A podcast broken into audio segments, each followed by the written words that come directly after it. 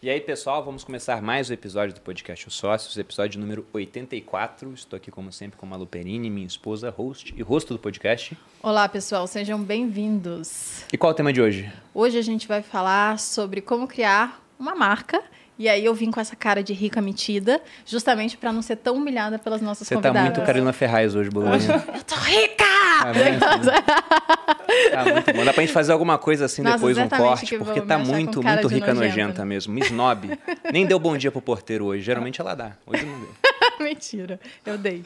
E antes de apresentar nossas convidadas, que estão vindo pela primeira vez aqui no podcast, eu vou apenas lembrar de duas coisas muito importantes. A primeira delas é que as matrículas para a formação de social media pela plataforma Stage já estão abertas e nós temos 200 reais de desconto para quem está assistindo o podcast Os Sócios. Vai ter um QR Code aqui na tela e um link também na descrição, Ah, tá no Superchat. Então, para quem quiser se especializar nessa profissão que cresce muito, até porque o marketing digital está crescendo muito, então todo grande perfil vai precisar de um social media, dê uma olhada no que a gente tem para oferecer por lá e aproveite o desconto exclusivo aqui para quem está no podcast Os Sócios. E o outro ponto é lembrar que no dia 16 de agosto eu vou abrir as inscrições para a 18ª turma do meu curso de Educação Financeira, o Viver de Renda. E também, então também tem um link na descrição para que você possa ter mais informações, sendo que há bônus para os primeiros a se inscrever. Para os 50 primeiros vai ter um evento exclusivo feito aqui na sede do Grupo Primo. Então fique de olho se você quer fazer parte da 18ª turma do VR. Algum recado seu, Boldinho? Não, Não? não. Podemos prosseguir? Podemos começar. Então deixa eu apresentar nossas convidadas. Estamos aqui com Isabela Mate, empreendedora desde os 12 anos, faturou o primeiro milhão aos 14, palestrante, mentora de negócios, está na lista da Forbes Under 30, criadora e CEO da Isabela Mate Store e host do podcast Em Quadro. E também é mãe de dois. Ainda faz logo, jingle. Vamos continuar aqui a lista, né? Canta, dança e nas horas vagas é funileira. Mas, gente, ó, muito obrigada, obrigada pelo convite. Tava ansiosa pra vir. Eu ouço tanto de vocês, de outros amigos. Falam tão bem. A gente E- também tá ansiosa para ser humilhada aqui hoje. Não, humilhada nada. Sou fã, fã desse casal, fã desse, de todos os projetos que vocês estão envolvidos. Então, muito obrigada. Tenho certeza que vai ser um papo maravilhoso. Quem me falou de você a primeira vez foi a Betina. A Betina, Ah, eu Foi. amo. Ela fala de vocês também. Quando vocês foram de manhã, eu fui no podcast dela de tarde. Ah, é verdade. Ela, você tem que conhecer, vocês vão se adorar. Vocês têm tudo a ver, você e o Luan e ele, são um mega Ah, casal. Aí eu fico. Pronto, a Betina é muito assim, né? De linkar as pessoas. E eu foi amo. assim mesmo, ela veio aqui num podcast uma vez, inclusive fica convite para voltar várias vezes aqui. E quando acabou o episódio, ela falou: vocês têm que trazer a Isabela aqui. Eu É não te conhecia verdade, ainda. é Eu falei: verdade. qual a Isabela? Ela falou: segue aqui, mandou o seu perfil, eu comecei a acompanhar. A gente se falou ocasionalmente ali no Instagram e acabou rolando. É Bom, mas é um prazer ter você aqui, Isabela. Prazer é meu. Saiba disso. Estamos também com Fernanda Petrizzi, formada em administração de empresas, maquiadora desde os 14 anos, youtuber, influenciadora digital e criadora e CEO da Petrizzi Makeup, marca de maquiagem e produtos de beleza. Fernanda, seja bem-vinda ao podcast muito Sócios. obrigada, gente. É um prazer estar aqui. Estou muito feliz. Fiquei muito feliz pelo convite. Sou fã de vocês. Acompanho Ah, todos obrigada. Ah, a gente também tá, mais uma vez. Tô te achando pronto. mais tímida do que no Instagram, os dias. sabia? Então, calma, é porque tá começando. Nossa, uma coisa que eu achei bem interessante aqui no currículo de vocês, né? Você começou a empreender com 12, Isabela, você começou a maquiar com 14. é, na verdade, eu comecei aos nove, Aos vendendo nove? pijama. Olha, Aos nove anos. Eu sempre amei maquia é, maquiagem e sempre amei vender, assim. É, Meus pais são empreendedores. E aos nove anos eu pedi para comprar pijama para vender de porta em porta na rua, porque eu, gente, não passava na minha cabeça pedir dinheiro e não, tipo, receber, entendeu? Então, assim, eu, eu sempre come- comecei aos nove, no 12 anos mais ou menos, eu comecei a trabalhar na, na loja dos meus avós de aviamentos. Então, eu tomei Olha, o mundo da moda também Meus aí. pais têm loja de máquina de costura, trabalhei lá Olha, que também. legal. é. E aí foi, começou aos 12, trabalhei lá, aos 14 anos que eu fiz meu primeiro curso de maquiagem. qual a idade de vocês hoje? Eu sei que é deselegante perguntar, mas eu tenho que Não. perguntar. Não, eu tenho 23. 23? 31. 31? mais ou É, e eu um tava falando exatamente sobre isso. Com 23 anos eu não tava fazendo nada, né? Eu tava fazendo uma faculdade que eu não usei pra nada. E com Tá valendo Nove anos, manifesto gente. comunista na faculdade de ciência política. É real, tô, tô falando aqui, mas é, pior verdade. que é real. É, mas a, a questão é que, de fato, vocês são muito avançadas sempre foram e são ainda, né? Então, é, eu acho muito legal que é uma mente empreendedora desde cedo. Sim. Eu não sou, eu não vim dessa família. Eu sou uma pessoa que, que tive dificuldade, inclusive, em empreender. Eu era muito, tinha muita dificuldade com venda. Hoje em dia é até estranho falar isso porque eu vendo o dia inteiro. tempo eu sempre inteiro. falo isso aqui. Mas é muito massa encontrar gente que, que, que tem isso na veia mesmo, né? É Nossa, muito legal. No meu contexto, assim, por exemplo, da minha família, o meu pai nem minha mãe eram empreendedores. Não eram? Não, ninguém era, ninguém tinha empresa Olha. na minha família. O meu Caramba. pai, ele trabalhava em. Ele teve uma vida muito difícil e aí a- ele queria ser rico. Eu acho que a pessoa ela quer ser rica quando ela passa tipo dificuldade, Eu né? queria ser rico. Ele Desde queria ser pequeno eu rico. falo isso. Eu quero ser É, rico. ele perdeu o pai muito cedo, ele vivia em pé de comunidade no Rio de Janeiro e ele queria ser rico, então ele foi pelo um caminho de empresa. Ele falou: o que, que dá dinheiro? Caguei se eu vou gostar ou não, ele não foi pela paixão. E aí ele tinha uma veia de venda, porque ele tinha que vender calcinha, paçoca, coisa pra pagar a faculdade, entendeu? Então ele até hoje, no primeiro trabalho dele, ele é o cara da paçoca, é o macho da paçoca. Então, é, a única contato com o empreendedorismo que ele teve não foi o empreendedorismo que nem a gente conhece hoje, né? De empresa, foi isso. E minha mãe é concursada pública, então tem nada a ver com nada, né? Que a gente tava até falando disso. Nada a ver com nada. Foi uma questão, eu acho que de ver a pessoa vendendo e minha mãe ali me martelando de quero que você seja independente, uma mulher independente. E a independência tá muito ligada com dinheiro, né? Então foi isso, mas eu não era. Eu, eu gosto, eu, eu olho assim, e as pessoas falam, nossa, um mega prodígio. Eu não sei se eu era um grande prodígio, porque eu não era uma pessoa que com 12 anos olhava uma mente de negócios. Eu não era essa pessoa com 12 anos que falava, ai, porque a renda fixa, sei lá, eu sabia nada de nada. Eu só sabia que, pô, tem gente querendo comprar alguma coisa e eu sei mais ou menos como fazer isso Você era uma vendedora. vendedora, entendeu? Vendedora e eu, eu falo assim, que também eu não era grande, uma pessoa muito apaixonada pelo mundo da moda. Então não veio de uma paixão de infância, sabe? Tipo, meu sonho era maquiar. Ai. Não, eu percebi que ali tinha como vender alguma coisa. Eu falo que se não fosse moda, podia ser qualquer outra coisa. Legal. Né? Que nem a Malu, que eu acho engraçado, você tem várias coisas, né, Malu? Não é, É. uma coisa só. E aí eu acho que E a moda é que bem isso. entrou agora também É nunca foi uma, uma Um paixão minha. Agora que eu tô aprendendo sobre, sobre moda, sobre me Uhum. vestir. Na verdade, foi uma coisa que aconteceu. E o sonho da marca de moda mesmo é do Bruno, não é minha. E aí. Engraçado. É porque eu sempre sonhei em ganhar dinheiro sem trabalhar. e aí, quando eu vi, poxa, o Malu pode abrir uma marca, meu, tudo, eu vou ganhar dinheiro assim sem fazer nada. Eu falei, nossa, é meu Ah, vai sonho. jogando o negócio pra Malu. É, eu, sou, sou investidor, pô. Mas Eu isso da moda é porque eu vi a Malu esgotando roupas de outras marcas. E ela nem fazia parceria com as marcas, porque nunca foi o nosso foco fazer parceria. A gente sempre pensou assim, uma hora, como a gente grava muito do que a gente fala, isso aqui, por exemplo, é ao vivo, a gente vai ser cancelado. Eu vou falar alguma besteira, o pessoal não vai gostar e vai me cancelar. Se eu tivesse parceria com marcas externas, é muito fácil pro cara chegar e falar: então, nossa parceria tá acabada.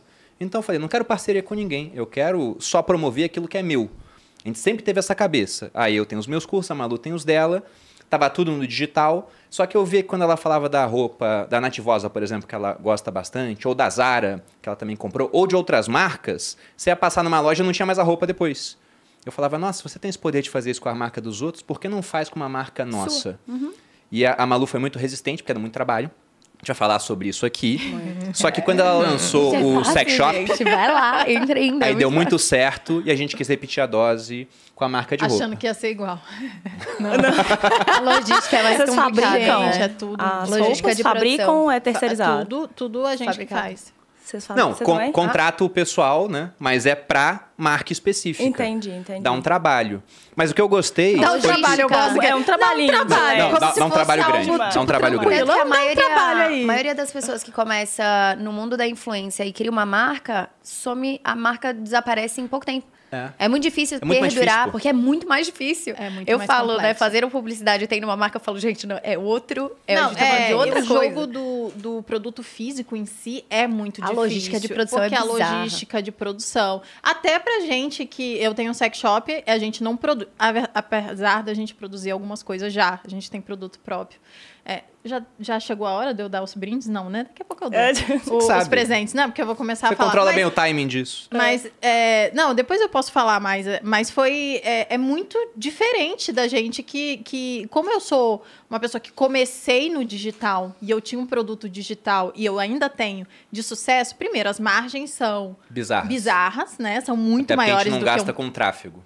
Então, do que um produto orgânico. Ah, o físico. info, não. É, a gente, eu não. não, não faço tráfego pago, então Show. tudo meu é orgânico. Então é tipo Uhum. um tantinho assim de investimento para um tantão de lucro, né? Uhum. Lógico, é trabalho pra caramba, é trabalho, principalmente o meu produto que é o Materializa, que é um produto de que você ali, ele né? demanda Mas não de tem esse mim. custo. Mas o custo É, de é o custo de dinheiro, trabalho, de não, tempo, é, aham. o, é o custo do meu tempo que custa dinheiro, mas enfim, é, é É. bem mais fácil, né? Eu dou.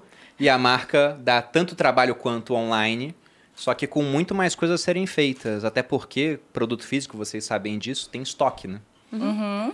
E, por exemplo, eu fico pensando nas empresas durante a, a fase onde estava tudo fechado na pandemia. Imagina uma loja Renner, que é uma das maiores, inclusive. Né? A Renner não quebra. Os outros quebram, ela até perde dinheiro, mas volta maior porque ganha mais mercado. Aí, de repente, trancam tudo, você não pode mais vender tua roupa porque não tem ninguém na loja. E aí muda a estação. Saiu de primavera, verão para outono inverno. Tá tudo ocupando estoque. Para você colocar mais roupa lá, tem que se livrar daquela, tem que fazer liquidação, baixa a margem. E a gente no digital não tem estoque. Você vende um login uma senha. E aí todo mundo trancado em casa, agora tá todo mundo com tempo ocioso sem poder viajar para a França. Eu descobri que uma viagem era competidor do meu produto, porque se o cara viaja, ele não faz meu curso muitas vezes, né? Porque tudo compete com tudo no final das contas. Então foi ótimo.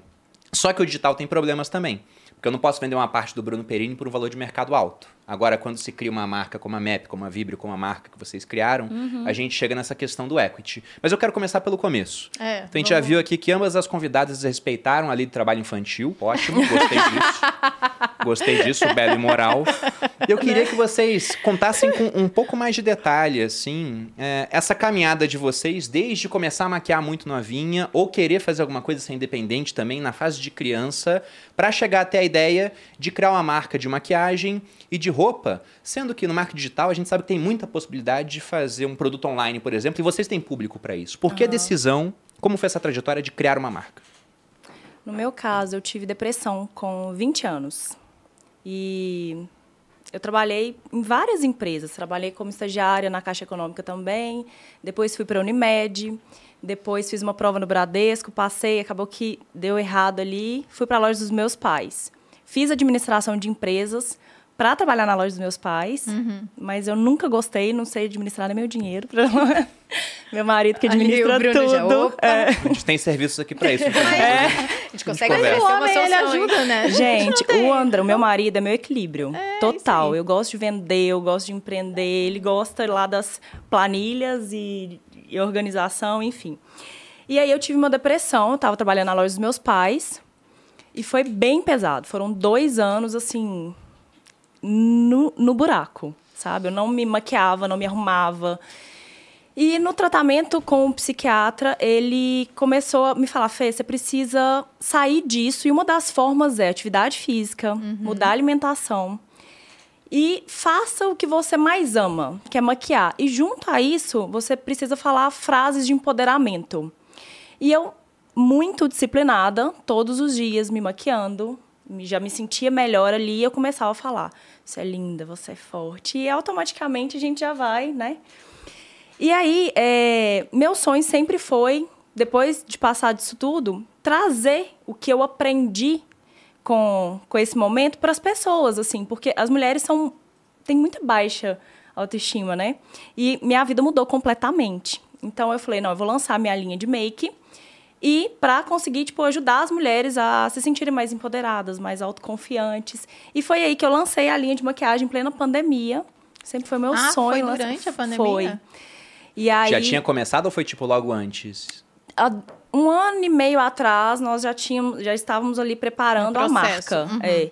E eu vi que estava um caos, a pandemia, as mulheres estavam assim, no chão, né? Eu falei, Uhum. né, gente, agora é a hora. Inclusive, o nome dos meus produtos é, é, são frases de empoderamento. Você é importante, você é poderosa, você é essencial. Porque eu queria muito que elas fizessem, essas mulheres, como eu fazia, sabe? O que me curou realmente, uma das coisas foi a maquiagem. E aí lançamos em plena pandemia, graças a Deus foi um sucesso, porque tem história. Ninguém quer comprar produto hoje em dia, eles compram história, né? Eles compram é, empoderamento, enfim. Você já E- tinha público no Instagram quando fez isso? Sim, eu tinha 600 mil seguidores. 600 mil? É. Você já era influenciadora, então. Sim, sim. De maquiagem, já mostrava. Já, eu já comecei a maquiar com 14, maquiei até os 28, mais ou menos. E eu comecei já a divulgar o meu trabalho, é, é, postar antes e depois, já deu boom. Comecei a ensinar no YouTube, né, é, a maquiagem, então meu público começou aí. Aí eu me casei, fui. Eu moro no interior de Minas, pa, morava para de Minas, eu nasci lá, depois eu fui para Nova Serrana. Então, e foi isso, assim. Eu comecei a divulgar meu trabalho. Eu, na verdade, no, na pandemia eu tinha 200 mil seguidores. Uhum. E aí surgiu o challenge, vocês lembram? Uhum que é aqueles videozinhos uhum. que você gasta, tipo, 15 horas para fazer. fazer. Eu adoro segundos. quando o povo. É, é em 10 segundos. Com, com, as roupas, o povo fala, faz aquele de se preparar, né? Mostrar as roupas. Eu falei, gente, isso daí demora um dia inteiro para eu fazer. Gente, porque, é primeiro, não tem trabalhoso. muito jeito. Mas como aparece em 15 segundos, as pessoas acham que você fez é rapidinho, né? Assim. E para você de maquiar, imagino que deve ser ainda mais demorado. Porque, gente, tipo, eu não sei se vocês estão uma... se tocando do que ela tá falando, mas é aquele negócio que, primeiro, ela aparece, aí passa, tipo, com a, mão, com a cara limpa. Aí ela passa a mão na frente, para quem tá ouvindo. Aí aparece só a base. Aí passa a mão na frente, aparece os cílios. Aí passa a mão na frente, aquela aquela sombra toda trabalhada, que demorou cinco anos para esfumar. Isso é quando não faço, tipo, seis maquiagens no mesmo vídeo em 15 segundos, né? Gente Foi muito louco. E aí, na pandemia, o que, que eu fiz? É, eu fazia lançou isso, né? Tipo, challenge. E eu comecei, dava muito trabalho, eu fui um pouco resistente, confesso, mas meu marido, Fernanda, faz, porque é um negócio. Porque o primeiro vídeo que eu fiz, todo cagado, gente. Estourou. Eu ganhei 20 mil seguidores. Eu falei, gente, Com pera. um vídeo? Um vídeo. Nossa. E aí, só que dava trabalho demais. Não, é, não era Reels ainda, né? Não, não era não tipo, era. era aqueles videozinhos Era menor. um vídeo de um é, minuto, normal, né? É, até exatamente. Um minuto. até a tela era menor. É. E aí eu fui fazendo um por dia. E aí eu fui de 200 mil em, eu acho que oito meses, já fui para 800 mil seguidores. E aí, nesse meio te tempo, eu já lancei a marca e graças a Deus foi um sucesso, gente. Foi que massa. Tá tendo crescimento exponencial. É, é muito legal porque a gente está falando aqui de números e tal, de, de seguidores, e as pessoas sempre pensam assim, ah, mas elas só querem seguidores. Não. E não é sobre o seguidor em si, é sobre você ter mais alcance e espalhar ou a sua marca ou a sua mensagem Com a certeza. partir daquilo. Né? E, e é muito legal que a gente consiga fazer essa, essas coisas de forma dentro e até de casa, porque né? seguidor em si, tipo, não, Não vem. dá dinheiro, não. gente. O negócio é a história, Eu é o gosto dia a de falar dia, isso também. né? Uhum. Porque tem gente que tem um milhão, dois, três, quatro, e às vezes não consegue manter porque não tem conexão, né?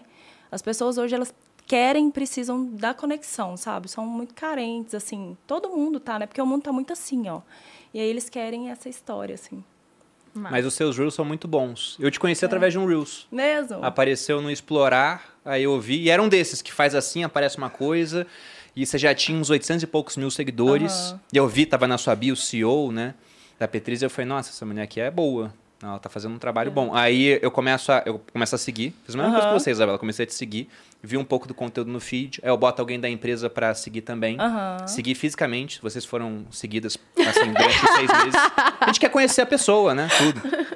Mas foi isso. Eu peço pra alguém acompanhar e a pessoa vai dando ok. Fala, não, essa pessoa é bacana, tem um conteúdo bom, Entendi. tem uma vibe parecida com a de vocês. Porque eu não quero dar voz pra uma pessoa que eu acho que vai tornar o mundo um lugar pior, no final das contas. A pessoa fala, por que que você não chama fulano? Porque eu não gosto dele. Vou chamar o cara que eu não acho que é, que é legal pra estar aqui. Mas o Exato. seu trabalho, então, como maquiadora, te levou naturalmente a fazer uma marca de maquiagem. Sim. Já contigo, Isabela, foi Foi diferente. o contrário, Foi. né? Eu, primeiro que o contexto do início da minha marca, ele veio antes de eu me tornar uma figura pública. Então, é um caminho inverso. Eu não era influenciadora que, que criou uma marca. Eu me tornei influenciadora por tabela, porque eu Olha era que empresária. legal. É. Então, o que que aconteceu? Com 11, 12 anos, eu sou de Brasília e me mudei para São Paulo. Quando eu me mudei, eu tive esse choque de realidade. Em Brasília, eu era, eu era tipo a Tainá, eu juro. Eu era aquela pessoa que subia em árvore, eu não tinha nada de moda. Eu era, eu era um menino mogli. exagera. Eu juro, eu era que comia manga no negócio. Eu parecia uma selvagem. Eu era uma selvagem quando eu morava em Brasília. E aí, quando eu mudei pra São Paulo, eu vi as garotas todas, tipo, preocupadinhas. Meus pais sempre quiseram investir em educação pra mim, então colocava em colégio forte tudo. E aí entrei nesse, nessa escola em São Paulo e as meninas todas preocupadas e tal, e que carro você sai, e que roupa você tá vestindo. E, que- e eu com 11 anos, né? E eu lá assim, uga, buga, sem saber o que tava acontecendo ali muito É. bem. E São Paulo é uma outra É, cabeça é outra- real. Outra realidade. E tudo que eu queria ali naquele momento era pertencer. Então eu falo muito isso, né? Eu até o meu sotaque de Brasília. Vocês conhecem muita gente de Brasília? Eu conheço. Na verdade, Algumas, no né? Exército, fui militar durante 11 anos. Brasília é um dos locais que o pessoal gosta muito de ir. Principalmente quando o cara tá ficando mais velho na carreira, porque tem uma lenda, que não é bem uma lenda, é bem estatístico. Só sai general quem tá em Brasília, num certo intervalo, porque conhece as pessoas, vira um negócio meio político. Mas é uma cidade com muita infraestrutura, então eu tenho amigos que moram lá, mas não são de lá, a grande maioria. É. É difícil ter alguém que nasceu em Brasília, né? É Uma... Eu nasci, mas é porque meus pais vieram do Rio, então vem e, e fica lá. É, Enfim, e lá o sotaque é muito puxado, né? Então tem o R, tanto eu tenho até hoje o R puxado, né? Porta. Aí é porra, velho, que massa. E eu cheguei, porra, velho, que massa, toda molequinha. e as meninas, e eu, meu Deus, eu quero pertencer a algum grupo, eu não quero ser, Sim. né?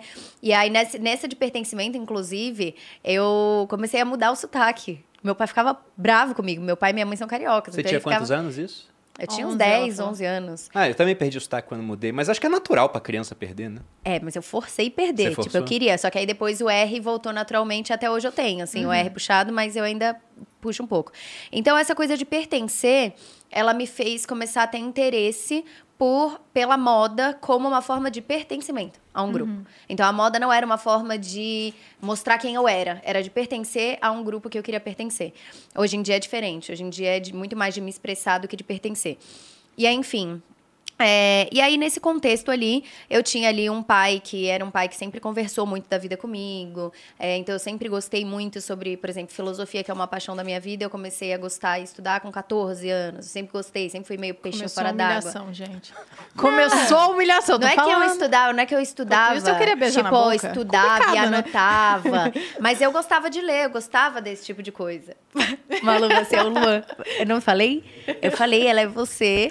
É muito parecido, tá? Ele, inclusive, você é o quê? 6 de abril? 6 de Ele abril. é 16 de abril. Ah, Ariano igual. É muito Caramba. parecido. Isabela, eu sei a sua É que dor. faz. tá? Eu sei, eu sou- Exato. Você é o quê? Eu sou 2 de agosto, Leonino. Ah, Semana que vem. eu sou Sagitário. Não, é difícil. Começamos aqui Eu de também novo sou os ariana. sócios... No- nossa! Ariana? Gente, os arianos... Cara, não vão- sabe, tá correndo vão perigo dominar aqui, o viu, gente? Só pra vocês saberem, tem três, porque dois até vai. Três é gangue já. Três é gangue. Mas aí, nesse contexto, meu pai conversava muito comigo. E eu sempre, né, fui essa garota madura. Mas eu não fazia ideia do que era ter um negócio, não fazia ideia de que... Eu sempre gostei de vender, porque eu via meu pai vendendo, eu acho. Né? Ele era o- essa coisa do vendedor. Então, eu era aquela que pegava pulseirinha, meu primeiro business, né? Mas, coitada, não era business. Não entendia de nada. Até meu primeiro negócio, que é o que eu tenho até hoje, a marca, né? Eu não sabia nada de nada. Tipo, ah, MVP. Eu fiz um MVP. Não sabia o que era MVP, mas eu fiz. Porque eu não tinha dinheiro. Então, eu fiz Eu não lá um sei o que é um MVP. Por É. favor, Você sabe. É que você sabe em português. É, É o mínimo produto viável. Ah, tá. É. Não complica também, né, Isabela? Você tá é já me é humilhando sigla, assim, né? de cara. Mas é que é a sigla. Mas esse MVP é tipo isso. Eu, eu, eu fui fazer por quê? Porque eu não tinha dinheiro, então eu tinha que fazer com o dinheirinho que eu tinha ali. E, e com esse dinheirinho eu tinha que ver se as pessoas iam gostar ou não gostaram, aí eu fiz mais. Então é basicamente isso, só que com uma forma mais, é mais técnica Uhum. É bom e explicar pro pessoal também. É, então eu não sabia o que era nada disso. Uhum. Ai, CAC, essa sigla que a gente vai vendo depois, não sabia o que era nada. É, mas eu sabia que existia no mundo da moda um gap ali, né? um- uma faixa de idade que não tinha roupa. Eu sabia que de 11 a 17 anos, porque eu era essa menina, de 11 a 17 a gente tem um corpo esquisito, que não é nem de adulto e nem de criança. Então começa a nascer um peito, mas a barriga ainda é meio grande, e aí o quadril ainda é pequeno. Tipo, você ainda tá formando e mudando Sim. o corpo. Então você tem um corpo meio em formação ali. é, você não tem dinheiro para comprar normalmente das marcas muito caras, a menos que, enfim, sejam contextos diferentes. E o P das marcas de adulto não cabe em você, mas você também não quer uma lilica ripilica, porque você já é adolescente, entendeu? Adolescente, Você você quer quer se beijo na boca. Aham. Exato. Então, eu sabia porque eu sentia aquela dor. E aí eu comecei, eu ia atrás do trabalho da minha mãe, tinha uma portinha de uma costureira, e aí eu ia no Brás, ou no Bom Retiro, comprava uns retalhos de tecido, que eu também não entendia sobre tecido. Ia lá e falava, ah, eu queria uma blusinha assim, assim, assim, assim. Eu não desenhava, as pessoas acham que eu, tipo, eu tive dom de estilista. Até hoje é um boneco de palito, mas funciona, entendeu? Aham. E aí eu ia lá, explicava e fazia, e aí essas amigas começaram, ah, da- nossa, eu adorei essa blusinha, de onde é? Porque eu ia, sei lá, na festinha do prédio, na, no bar mitzvah, numa festinha de 15, fazia uns negocinhos A assim. verdadeira influenciadora. É essa. É a influenciadora que influencia a pessoa. Porque o povo perde um pouco a noção, né? Influenciador é uma pessoa que influencia qualquer pessoa. E todo mundo influencia um pouco. Mas tem algu- algumas pessoas que são né, expoen- expoentes ne- nessa, nessa questão. Então você foi lá e influenciou ali as pessoas ao seu É redor. que você trabalhava sem escala na pessoas. época. Rede social da escala. Você É, fazia no boca a boca. Poucas pessoas, a gente tá falando de 2010, 2009, 2010 aí, porque 2011 para 2012 foi quando eu abri o site, que foi um ano e meio depois da primeira peça que eu vendi. Então eu é, falei, quando perguntaram, eu falei da minha marca, uma mentira, eu tive que criar a marca pra também não ser mentirosa. Eu mal tinha amigo na escola, né? Ainda ia ser mentirosa.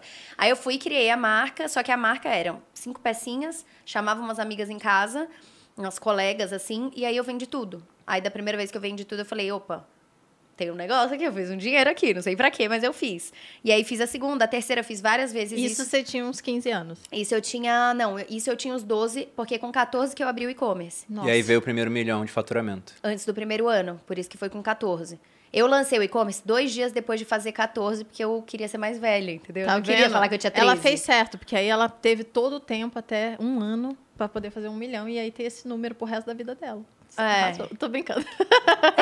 isso, mas Tô zoando onde que eu pensei, vai me dando crédito. Você pensou em alguma coisa a ver com aniversário por outro motivo ou foi isso? Foi simplesmente porque eu queria ser ser mais mais velha. porque eu já era, eu sou um ano pulada na escola, então eu entrei na faculdade Hum. com 16. Foi tudo muito cedo. Então eu já era aquela que eu era mais novinha, eu não tinha peito, tipo, eu não, não sabe, eu- eu- e aí eu queria ser mais velha. E aí só por isso, já tava pronto. Ah. E aí, quando eu lancei o negócio, eu precisava de dinheiro para ter estoque, né? Vocês que têm negócios diferentes, vocês sabem que não dá para você ter com uma peça, né? Então, as primeiras fotos eu fazia em cima de uma mesa, com uma cartolina branca e, e o celular da minha mãe, que eu também não tinha.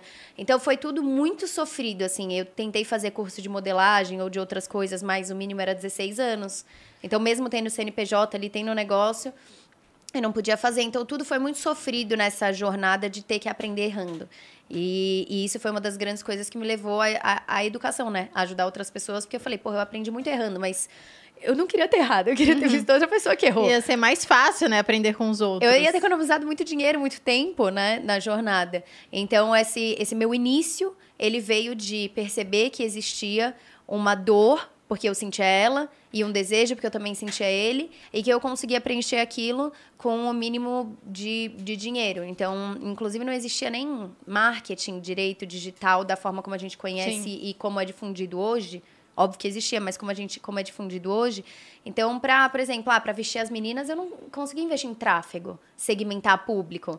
Não, eu era ia nas- 2011 isso? É. É, É. nem a internet era tão... Acho que a rede social ainda era a mais forte no Brasil, era o Orkut. Era o Orkut com o Tava Facebook. começando o Facebook. O Instagram foi em junho de 2012. Que aí eu criei assim que abriu. Eu criei junto com o Instagram. Abriu e eu criei. E aí, e aí foi, foi indo tudo organicamente. A gente começou a investir em tráfego pago agora, esse ano. Então eu identifico muito com vocês, porque acho que é muito mais sólido quando você consegue né, Tem ter uma, uma base, base. orgânica. E, e aí eu fui aprendendo tudo assim, meio que sofrendo, coisando, mas, por exemplo, eu tinha que pegar, mapear meninas de escolas, as populares, para as populares usarem a roupa, porque eu não tinha que pagar, porque elas não eram celebridade, e elas queriam falar que eram patrocinadas por uma marca, e era feito cascata, né? No mapa de micropoder, todas as outras queriam usar igual. E aí, em menos de um ano, Genial. tinha, é, tinha, assim, o Brasil passou a conhecer a menina da calça, que era eu, e aí foi um negócio exponencial do negócio. Mas tudo foi meio timing, assim, sabe? Não sei. Fui fazendo, mas sem muito conhecimento, sem muito sonho. Só foram as coisas acontecendo. Tanto quando olho pra trás, eu falo, meu Deus. Que, loucura, legal! Que loucura! Olha só o que eu construí. Que não é que deu certo, E não que é que deu loucura. certo. Vocês já Exato. leram o livro do Phil Knight, A Marca da Vitória, da Nike? Não li. Porque o Phil Knight fez a mesma coisa que você fez nessa questão que você citou de um mapa de micropoder. Ele Aham. pegou os tênis e dava para os jovens mais populares da escola. Porque ele entendia, se esse cara é popular e usa o meu tênis, os outros vão querer copiar ele. É isso. Então ele usava essa micro-influência que havia naqueles ambientes para poder vender. E a Mais maior tênis. influência possível, né? Porque dentro de um- do ambiente da escola, a ma- máxima autoridade é aquele popular. Então ele tem mais influência, inclusive, do que um, um famoso de fora, entendeu? Dentro daquele ambiente. É que nem o segurança do, do aeroporto. Pode ser o CEO de uma empresa. O segurança do aeroporto ali, naquele momento, ele manda no cara, entendeu? Então, na escola existe isso também. E aí, enfim, fui indo. Aí tem várias coisas que dá pra falar sobre construção de marca, mas no contexto, a minha, meu primeiro negócio, que foi esse, hoje tem outros, mas o primeiro negócio Existe foi até sem hoje. saber. Existe até hoje. E foi sem saber e meio que na intuição e, e errando, assim. Então eu não tinha muita noção. Quando eu construí depois foi muito mais fácil, né? Dos negócios que a gente constrói hoje, nossa, eu sei fazer planejamento, né? Eu sei ver, né, quanto custo, investimento, mas antes zero. Bom, agora perguntando para vocês, né? Já vimos um pouco da história de ambas as convidadas. Qual vocês acham que foi, não só um, né, mas os principais ingredientes por trás do sucesso da marca de vocês? Porque a realidade é que muita gente vai ver isso aqui, vai ficar animada e vai pensar: nossa, a Fernanda fez agora, né? A Isabela fez quando eu tinha 12 anos, eu tenho 18, então eu tenho mais ferramentas Arrasei. agora, tenho mais rede social. Vou fazer, mas a maior parte das pessoas que vão fazer, elas não vão obter sucesso, elas vão quebrar. Porque é isso que acontece sobretudo em um mercado que está cada vez mais competitivo, com menos barreira de entrada, onde está cada vez mais fácil iniciar. Então a gente está vendo aqui as histórias vencedoras, porque é, vocês venceram. E há todo um cemitério de pessoas derrotadas que nunca vai ser chamado aqui, porque ninguém quer ver a história da pessoa que eu abri minha marca e quebrei em um ano. a não ser que ela consiga depois ter sucesso e conte isso. Então, na visão de vocês, quais foram os grandes ingredientes por trás do sucesso das marcas? Bom, é, a primeira coisa, eu acho que as pessoas pensam que é muito fácil ver ele na internet. É, muita gente quer lançar um produto e não sabe o trabalho por trás. Para mim seria muito mais fácil. Inclusive, eu tive várias oportunidades de lançar, de colocar o meu nome em outras marcas, Sim. né? Mar- PC tem curso online no seu caso? Você não pensou em fazer um curso de maquiagem? Então, tô sendo cobrada por isso. E eu tô naquela de, tipo Ainda assim, dá tempo. perfeição. E eu vi um, um Reels que você fez que eu me enquadrei, entendeu? E a Adriana Santana falou, Fê, já deu, bora. Inclusive, nós vamos conversar hoje porque eu queria as coisas muito perfeitas. Eu, eu cheguei a lançar um curso profissional. Só que acabou que o curso inteiro eu não usei os meus produtos. Foi antes da pandemia um pouco. E eu falei, não vou relançar porque não faz sentido, né? E aí depois eu fiquei na perfeição, perfeição, e tô na perfeição, entendeu? E aí ela falou, a Adriana Santana falou, Fê, pelo amor de Deus, as pessoas nem querem estúdio mais. Elas querem estar próximas de você, né? Então faz, tipo, em qualquer lugar, porque isso vai conectar mais ainda Sim, do que o certeza. perfeitinho. Enfim, então eu tive a oportunidade de me conectar com outras marcas, me chamaram, na verdade, para colocar o meu nome para lançar. E eu- meu sonho sempre foi ter é, a minha própria marca. Eu não sabia que dava tanto trabalho, para ser bem sincera. Mas eu nunca fui de pensar, é, e se, será, sabe? Bora, bora. Então, na minha marca, eu não, nem pensei. Tanto é, foi muito engraçado, quando nós lançamos a marca, eu pensei, meu marido também, que nós dois íamos dar conta de tudo. Tipo, Que ia ser duas pessoas. é, nós dois. Eu vou ter o meu trabalho como influencer. Ele tinha uma fábrica com 100 funcionários e aí a gente vai vender e a gente vai embalar, a gente vai tirar a nota e tudo, tudo, tudo, nós dois. Quando lançamos, no lançamento, vocês não têm noção, gente. A é aquele loucura. turbilhão. A É, a gente gente tem A loucura. Ou eu, não, até três, quatro horas da manhã. Quem me ajudou muito foi Sabrina Nunes, que inclusive eu conheci o Edson na Ah, mentoria. Foi, você estava lá na mentoria. Gente, ele é muito engraçado. Só explicando, você e Sabrina já veio aqui, a gente já gravou um Aham. podcast. O Edson é meu sócio na, na Sabrina Vibra. é incrível. Faz aniversário no mesmo dia que eu. Ela é incrível, adoro a Sabrina. Beijo. Não, mas aí a gente tá falando de e-commerce, né? E, quando o- e a Sabrina é expert em e-commerce, ela tem um dos maiores e-commerces do Brasil.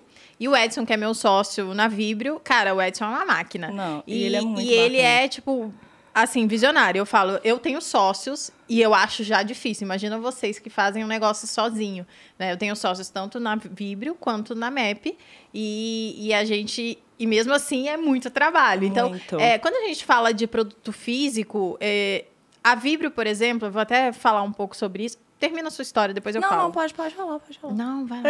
Eu Então, eu conheci a Sabrina, ela falou, falou, Fê, eu, na verdade, eu desesperada, né, um pouco antes do lançamento, eu não sabia nem que, que era a máquina de nota fiscal, tipo, a gente tava realmente perdida. Ela falou, Fê, calma, eu vou te ajudar, você vai entrar na, no curso, e aí vocês vão ter já, tipo, uma noção do, Do que é- precisa. É, Então exatamente. você teve mentores por trás no final, Sim, te ajudando. Sim. E aí, é, ela falou, primeira coisa, vocês não vão dar conta sozinhos. eu falei, não, nós vamos dar, sabe? Não, já contrato. Então, a gente já correu atrás de outras pessoas para trabalhar na empresa. Então, no dia do lançamento, tipo, dois dias depois, já tínhamos contratado duas pessoas. É, e aí, ela ajudou, inclusive, o nosso... Fez o nosso colar. Eu tenho até um... Uma coleção com a Francisca Joyce, Ah, inclusive, que legal, legal. né? E ela é um colar Seja Luz, que é muito especial, foi muito especial no dia do lançamento. Ela me ajudou muito, assim. Inclusive, entrei na mentoria. O Edson, gente, ele é muito engraçado. Só entrando Um aqui. parênteses. Né? É um parênteses. É, nós fizemos a mentoria no E-Master, ela me convidou para lá, eu e meu marido, nós fomos. E aí, o Ederson...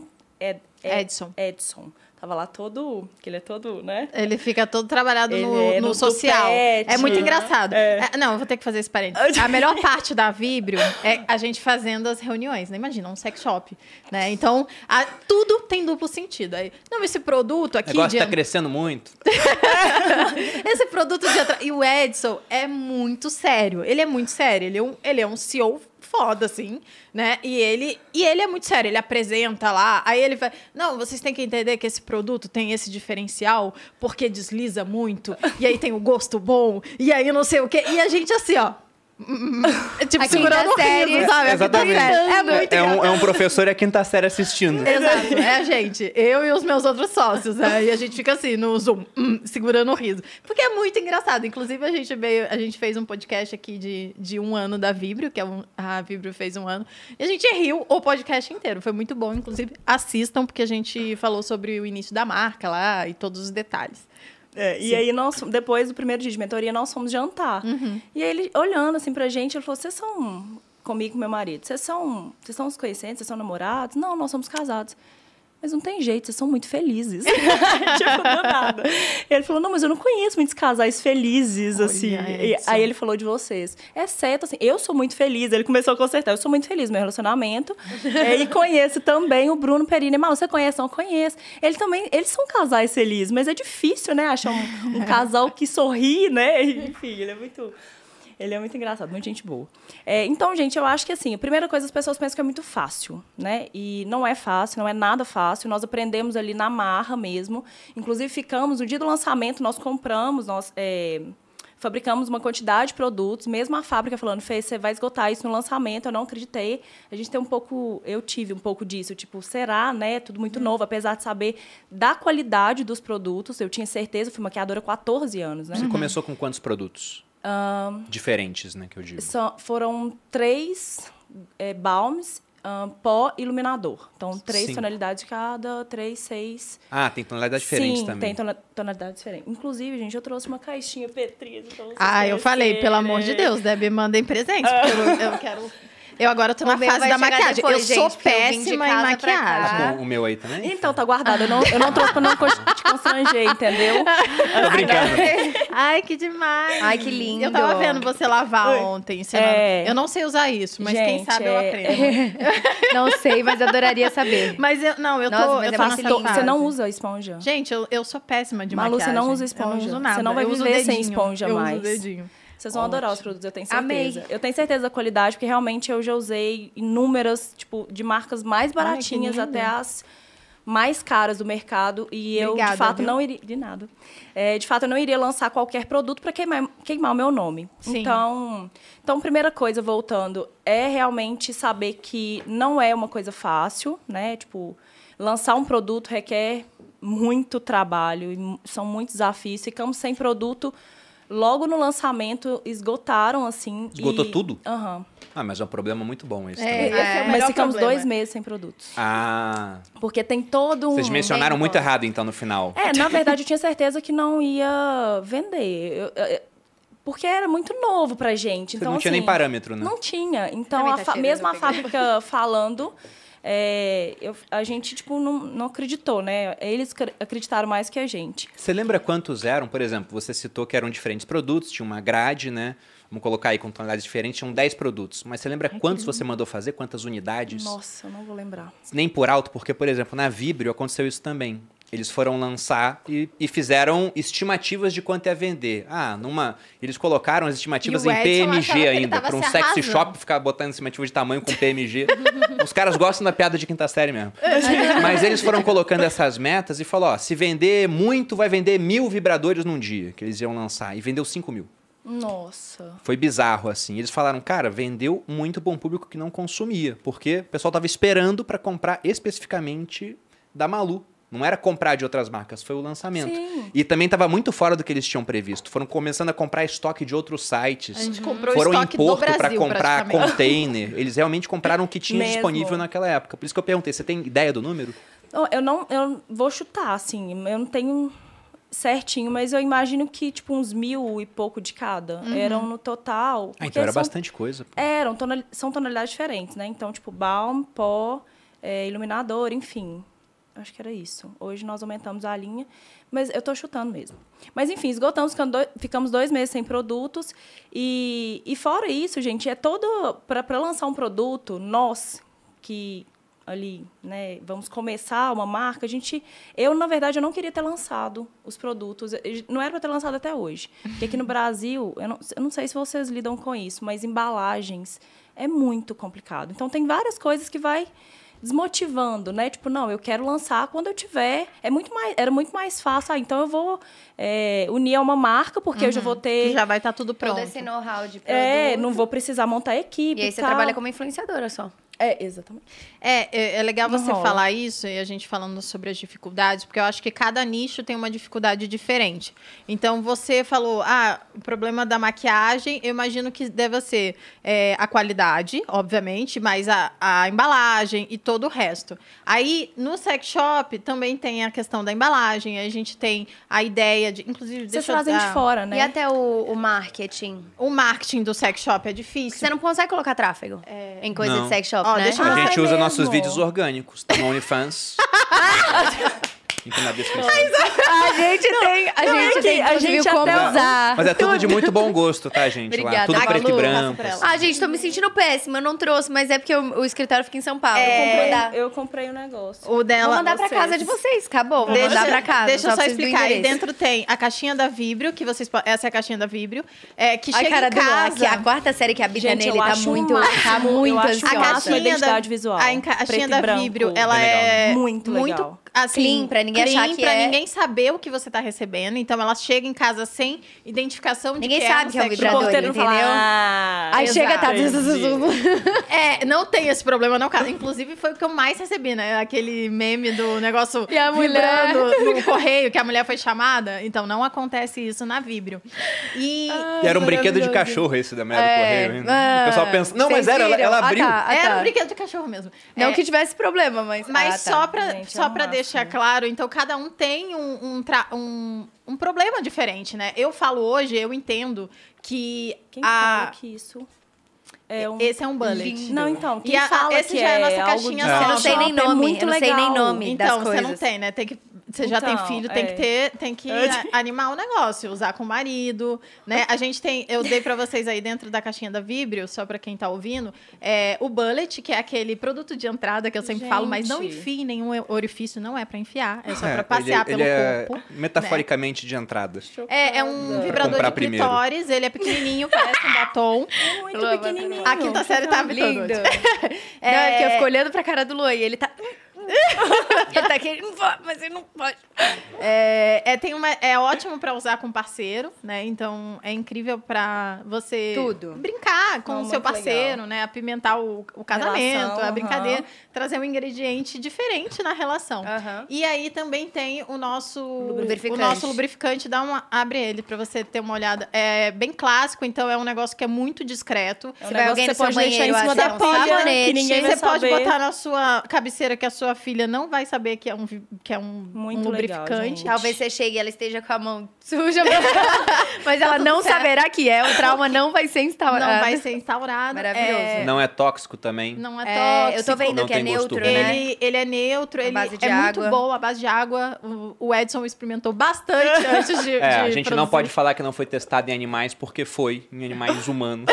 ele foi testado. A gente testa tudo. Então, pra chegar no que queria. E aí, muito tipo, lindo. a questão do, da, do sex shop tem essa, essa questão da publicidade que eu resolvi sendo a influenciadora do, da marca, né? Então, é, eu acho que esse é um dos grandes trunfos da Vibrio. Sim. Ela tem uma influenciadora por trás, uma influenciadora que tem um grande peso, que tem uma relevância, que sou eu, diga-se de passagem, é, e que conseguiu construir um público novo. Então, o meu público que consome Vibrio hoje é um público de, de pessoas casadas, às vezes conservadoras, católicas, né? Uhum. Que, que é o, o público maior no Brasil e que nunca tinha tido acesso a esse mundo porque achava sujo, de cheio de pudor. Discreta. E era é. feito também a publicidade de uma forma muito agressiva uhum. que as uhum. pessoas não conseguiam uhum. ter contato. Então a gente conseguiu resolver esse problema que é, eu acho que é um dos grandes trunfos da Vibrio hoje. Já na MEP, né, eu brinco que depois que eu descobri que a, a, o mundo da moda, né, que eu tô nesse mundo, que eu tô aprendendo, É... Ai, gente, é a sua eu cara, vi a sua né? linha e eu preciso. Eu estou apaixonada com Essa os seus É, essa é da. looks deixa eu só explicar o academia, você presentinho, né? Os looks de academia. Então, ela acabou lançou. tudo, né? Por isso que eu te dei a meia, porque não tem mais nada, Fernanda. Nossa, Malu. Você não quer divulgar meus produtos aqui? É, Chocada. Inclusive, esse lenço também tá esgotado, mas é um lenço que a gente faz em cada coleção. A gente faz um Nossa. lenço específico da Ah, coleção. É uma das nossas marcas, né? E aí a Muito gente lindo. lançou agora a Map Sports, que é a parte fitness do- da Map. linda a E que ficou muito lindo Ficou. e que já esgotou praticamente tudo. Ainda tem, acho que, o tamanho PP de alguma coisa lá. E aí eu dei uma meinha, que é uma meia tecnológica, que é preta, Linda, que é, que é uma coisa que eu aprendi a usar agora recentemente. Ela tem aquela tecnologia dry fio, que não pode falar dry fit, você sabia, amor? Mas Que você é... acabou de falar dry fit. É, mas não é a que eu tenho, a que eu tenho é dry fio. Ah, tá. Eu só comentei da, da dry Da dry fit, ok. É, entendeu? Beleza. Aí é aquela tecnologia que é sua, seca e não deixa Ai, fedorenta show. e tal. E é bem legal a meia, a gente tem meia ainda para vender. É. Então, mas falando sobre a dificuldade, a MAP é uma outra coisa, né? Então, enquanto a gente tem essa, essa questão na Vibrio sobre o, A Vibrio parece A- mais com maquiagem, digamos a assim. publicidade, Ah, a é. gente vende o Com mesmo produto digo, por né? muito mais tempo. Então, eu não tenho problema de vender hoje, por exemplo, um brilho não sai de moda. Já a moda, eu, eu, eu esses dias eu falei isso pro Bruno, eu descobri que a moda tempo todo.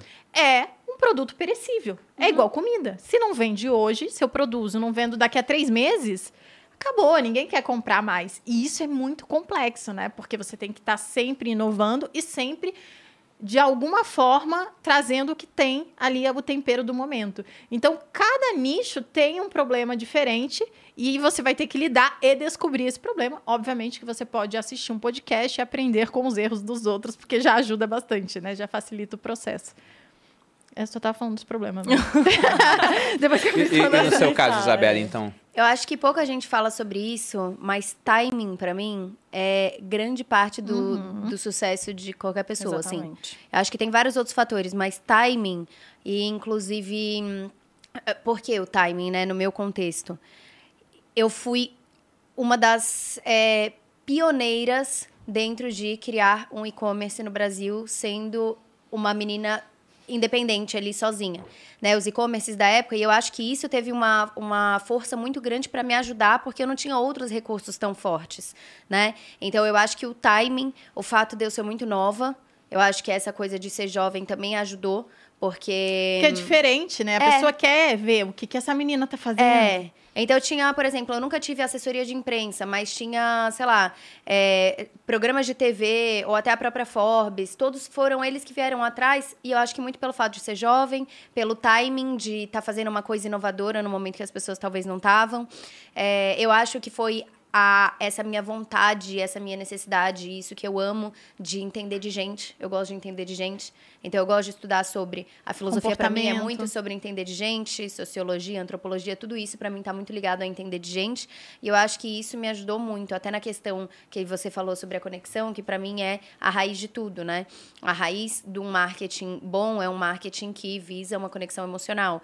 Então, quando a gente fala de comunicação, você tem que buscar uma conexão emocional com os outros. E existem várias técnicas, mas existe um quê natural de você tentar entender de gente, tentar olhar no olho da pessoa, escutar o que ela tá falando. Uma coisa, inclusive um feedback, né? Eu acho que do podcast de vocês, que eu acho muito legal, é que vocês não vêm com a pergunta pronta, independente do que eu fale, a pergunta vai ser a mesma.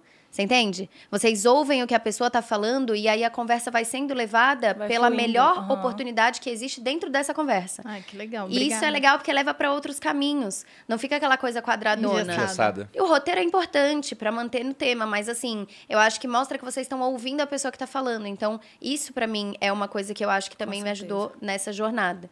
Quanto às dificuldades, é muito isso, né, Malu? É uma coisa que eu acho que para o meu negócio me facilita nesse processo é que eu sempre busquei como a raiz do negócio essa versatilidade e as peças serem usadas várias vezes. Uhum. Então tem produtos, tipo, ah, uma calça jeans pantalona num jeans de lavagem básica. É básico Você você vai usar a vida toda. É. Exato. E eu Inclusive, sinto vai que ter na próxima coleção da Map. é isso. Então Inclusive, eu, acho vi que- uma lá, que você usou, tipo, Ontem. rasgada. Linda, né? É. É. Daquelas- paletas. Então, eu acho que acaba, acaba quando você consegue trazer produtos que, apesar de terem um quê da moda, sejam atemporais e tenham muito fit com a raiz do do branding, do que significa e qual é o propósito desse negócio em si, Uhum. e não simplesmente correr atrás de tendência, quando você entende o que, que o seu negócio, qual é o objetivo dele existir, né? E isso está muito ligado ao produto, você consegue ter produtos que você vende durante muito tempo. Por que, que eu falo isso? Nessa época do começo, eu tinha uma calça que eu peguei. Vocês já devem ter visto essa calça em algum lugar, em, em outro contexto que não foi o meu, talvez. Mas era uma calça. que eu peguei uma calça da minha mãe, que era meio que uma legging, meio jeans preta. E aí eu, escondido dela, eu fazia muito isso, né? Meu interesse da moda veio cortando roupa do meu pai, tadinho do bichinho. Mas aí eu peguei e comecei, cortei com, com uma tesoura e fiz uma calça inteira rasgada assim. E aí eu falei. E aí eu usei. E postei uma foto no Instagram na época que eu tinha dois mil seguidores, não era nem famosa, assim, mas, mas postei. E aí queriam, queriam, queriam. E aí, assim que eu lancei o site, eu fiz uma reformulação e cortei a laser. Foi um trampo para conseguir fazer essa calça, cortei a laser, fiz ela, fiz ela flare. E essa calça, imagina, num negócio que tinha eu, minha mãe, meu irmão ajudava. E meu pai trabalhava fora, mas ajudava um pouco. A gente vendia cerca de mil calças a cada três, quatro dias. Caramba! Então eu não tinha nem a noção de produção e de, e de ter que fazer. E aí, essa calça, por exemplo, eu vendi ela durante anos no negócio. Aham. Então, hoje em dia existe essa. É, é muito cíclico, mas tem como você ter modelos que consigam perdurar o tempo. Acho que hoje é ainda mais rápido. É mais hiperacelerado, você tem mais acesso a tendências externas, você tem mais acesso a tudo que é externo, né? A moda de outros lugares. É, mas eu acho que você tem que conseguir antecipar para ter mais tempo de venda. Então, isso é uma coisa que a gente faz muito. Até uma dica para quem tem negócio de moda ou negócio de qualquer outra coisa é: se você consegue fazer pesquisa de mercado, existem tanto plataformas pagas para isso, quanto pesquisa de tendência mesmo, né? Então, se você consegue fazer uma pesquisa de anteceder, da onde vem a moda? Ela vem da rua, da rua ela vai para passarela, da passarela ela vai para China, da China ela vai para os fast fashions e aí vem para América. Então, ela sempre vem da rua. Então, se você consegue ter esse olhar treinado para o que está acontecendo, movimentos sociais, por isso que eu, eu acredito muito que tem que, dentro do trabalho, ser uma coisa multidisciplinar. Né? Não é excluir a Sim. sociologia, porque ela tem tudo a ver com a moda, por exemplo.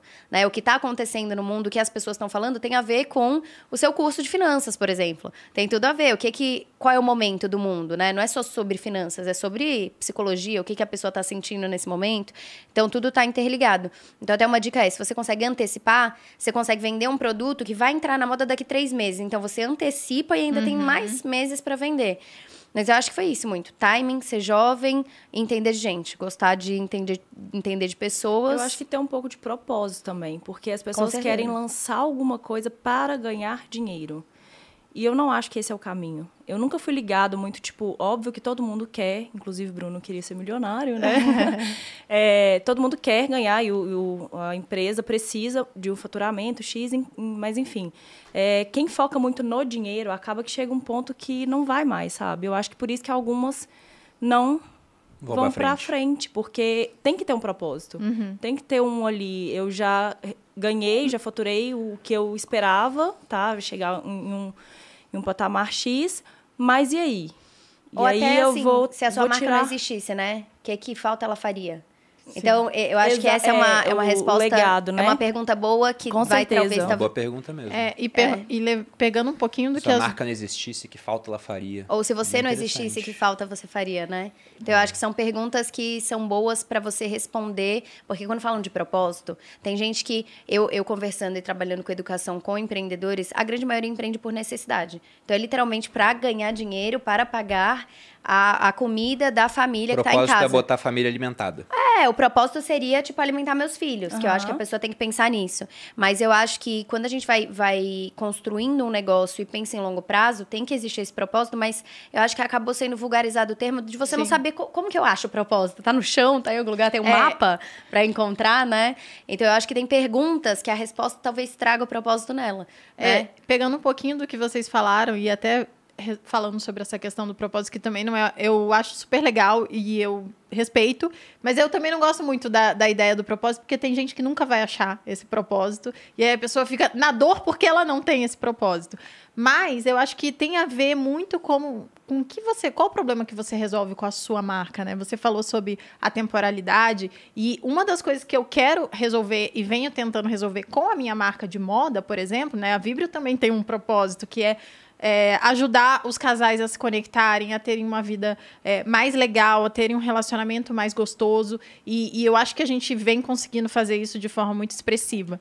E a MEP era resolver um problema que eu tinha, que era de eu achar a roupa que eu queria, que era uma coisa de fácil acesso, é, de achar mesmo, porque eu tinha problemas em achar a roupa que eu queria vestir, né? Eu, eu queria uma roupa é, que fosse que fosse simples de, de combinar, uma coisa que fosse que fosse legal de vestir e você não tivesse muitos problemas em achar, porque eu ia na loja e falava, cara, nada disso aqui tem a ver comigo né? Eu, eu sou um, uma mulher, hoje empresária, né? Quero chegar no meu guarda-roupa e pegar e conseguir combinar fácil as roupas. Então, essa é, é esse é o problema que eu tento é, resolver, resolver na MAP e que tem muito a ver com a temporalidade também. Lógico que a gente vai ter uma coisa que é a moda e tal, porque tem lá, a gente divide, inclusive, na, na, e nas marcas. E a versatilidade marcas. também, né? E as tá versatilidades, exatamente. Tipo, esse blazer você dá pra usar com várias é, coisas, por esse, exemplo. Na, hoje eu não estou vestida de MAP, hoje eu estou vestida de, de Aura Nuda, que é da Dani Nossi, que é uma das minhas sócias, inclusive, mas é a marca dela. Mas é isso, é sobre versatilidade. Exato. Uma coisa também que eu acho muito interessante falando de propósito, Fê, é assim, dentro do meu estudo da filosofia, que não necessariamente é propósito no trabalho em si, mas o propósito, ele é originalmente tudo aquilo que envolve mais de uma pessoa então, se é eu quero ficar rico, ele por si só, em cima da definição original, não seria considerado um propósito. Uhum. Ele é um objetivo, Sim, tudo bem, é um objetivo. Exatamente. Então, ele precisa envolver mais de uma pessoa, além de você. E aí ele é muito mais forte. Por exemplo, se grandes pessoas, é, pessoas que constroem negócios grandes, por exemplo, que o propósito está muito ligado à família, então eu quero dar uma condição para os meus filhos que eu não tive com a minha família. Ou eu quero poder, sei lá, ter um relacionamento junto com uma pessoa e ter a tranquilidade de saber que eu não vou passar dificuldade como eu passei antes. Quando está envolvendo algo a mais, ou pessoas até que têm essa coisa da filantropia muito forte com outras pessoas que talvez elas não conheçam, como por exemplo, ah, eu quero fazer um trabalho, ter dinheiro para poder ajudar as pessoas que passam fome no Brasil, sei lá. Quando é isso, na, a partir do momento que você passa por uma dificuldade, você tem uma força muito maior para poder voltar para o prumo, sabe? Para voltar ali para reta que você estava originalmente. Então, tem que envolver alguma coisa a mais do que você. Tem um livro muito legal que, enfim, ele é meio batido porque todo mundo fala sobre ele, mas eu amo, que é do Viktor Frankl, Em Busca de Sentido. Eu amo e ele fala muito sobre o sentido da vida, essa busca de sentido da vida, muito ligado a uma pessoa além de você. Uhum. Tanto que ele era um judeu e ele passou por quatro campos de concentração dos piores e ele sobreviveu. E, e aí ele. E eu estudei muito dele na, na pós-graduação que eu faço, né? E aí ele, tava, ele fala muito assim: mães, por exemplo, que quando souberam que os filhos morreram dentro do campo de concentração, elas morriam também. Ou quando terminava, descobriam que o parceiro, né, o amor da vida, tinha morrido, morriam também. Ou quando não tinha mais nenhum propósito para sair dali, ele fala inclusive que ele se manteve vivo porque ele se visualizava dentro de uma sala ensinando sobre a teoria que ele tinha criado ali dentro para as pessoas. E isso mantinha ele, né, porque ele tinha para onde olhar para frente. Então eu acho que na vida e buscando esse propósito é o que que envolve alguém além de você que pode te manter na reta quando as coisas estiverem difíceis, porque elas vão ficar. Quando a gente fala de marca, né, de construir, não é fácil. Com certeza. Tipo, a gente fala aqui muito bonito e as coisas deram certo, mas eu tenho certeza que na jornada deu muita coisa errada que Está dias chorando. Está dando. Mas é o dias chorando, muita coisa. Essa questão de propósito, eu concordo com o que a Fernanda falou. Eu concordo com os contrapontos também dessa questão, ah, se você não acha teu propósito, vai fazer como? Mas por uhum. exemplo, se não tiver um propósito, todo mundo aqui ia ter parado de trabalhar já. É, é Ou você motivo, lançar né? uma marca de maquiagem com uma qualidade inferior para ganhar mais dinheiro, aumentar é a sua margem. Tem. Porque era pelo dinheiro que é o que mais tem, por exemplo. É o que mais tem. Inclusive, quando a gente chega em fábrica, eles sempre falam. É, tem pessoas que chegam aqui com, tipo, um real. Eu quero qualquer qualidade, eu quero é vender, vender. quantidade, né? E eu acho que isso não é enfim, ganha tá dinheiro, tá mas. É. Não, sim, por isso mesmo que eu concordo. Se alguém pergunta hoje, eu já repeti isso várias vezes, é, qual é o meu objetivo aqui na empresa, porque o pessoal fala, você já ficou rico. Vai trabalhar para quê, né? Eu falo, eu quero ficar bilionário. Ela fala, então é só pelo dinheiro daí? Não.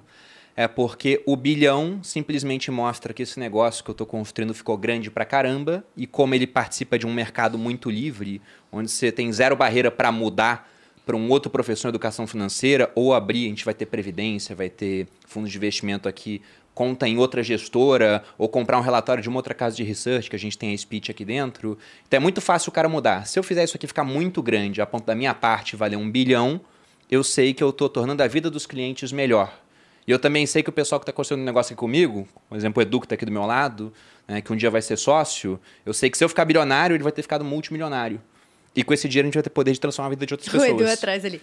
né? Vai. Então vai, esse é o objetivo gosto. que eu tenho. Não é o dinheiro pelo dinheiro. Ele é só um marcador de que as coisas deram certo, porque é mais fácil contar o dinheiro. Ele, é, ele é contável, diferente de felicidade, que é algo mais abstrato, mais subjetivo. Eu quero ser feliz. Mas depende de cada um que é felicidade para uma pessoa, pode não ser para outra. Agora, o bilhão é bem objetivo. Ele tá ali aparecendo. né? Apareceu É um ali. bilhão. E aí a gente entra num ponto importante aqui.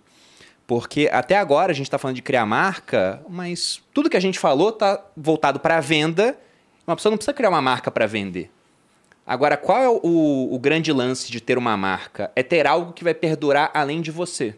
Então, eu falo bastante isso para Malu, tanto na Vibrio quanto na MAP. A Vibrio hoje já depende menos dela. A MAP é a Malu. Tanto que o nome MAP vem de Malu Perini. Só que o objetivo é um dia ter a marca vendendo sem depender dela, a ponto de poder passar para outra pessoa, inclusive. Como é a C&A. Eu sempre brinco, né? Sabiam que o, quem fundou a C&A foi o Carlos Alberto? Vocês sabiam disso? Não. Não foi. Porque não foi. São dois irmãos, é Clement e August. São dois irmãos. Mas hoje ninguém pessoa- sabe mais quem, quem chega, fundou a MEP. Sabia, sabia super ele é... É, ia, ia ser constrangedor, né? Mas Não, ninguém não sabe mais quem fundou a CA, porque não depende mais dos fundadores. O negócio já tá grande pra caramba. Então esse é o ponto de uma marca, é deixá-la muito grande a ponto de você poder sair e o negócio continuar existindo. E aí você pode sair da gestão, mas continuar como sócio, vender a marca para outras pessoas. Mas eu queria saber do objetivo de vocês. Eu falei, eu quero chegar no bilhão. Eu trabalho para isso hoje. Qual o objetivo de vocês com a marca?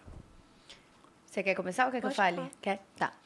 Então, hoje eu tenho não só uma marca, né? E eu, essa mentalidade de ser transferível, ela teve que vir junto com uma maturidade, inclusive de negócios e de vida, sabe?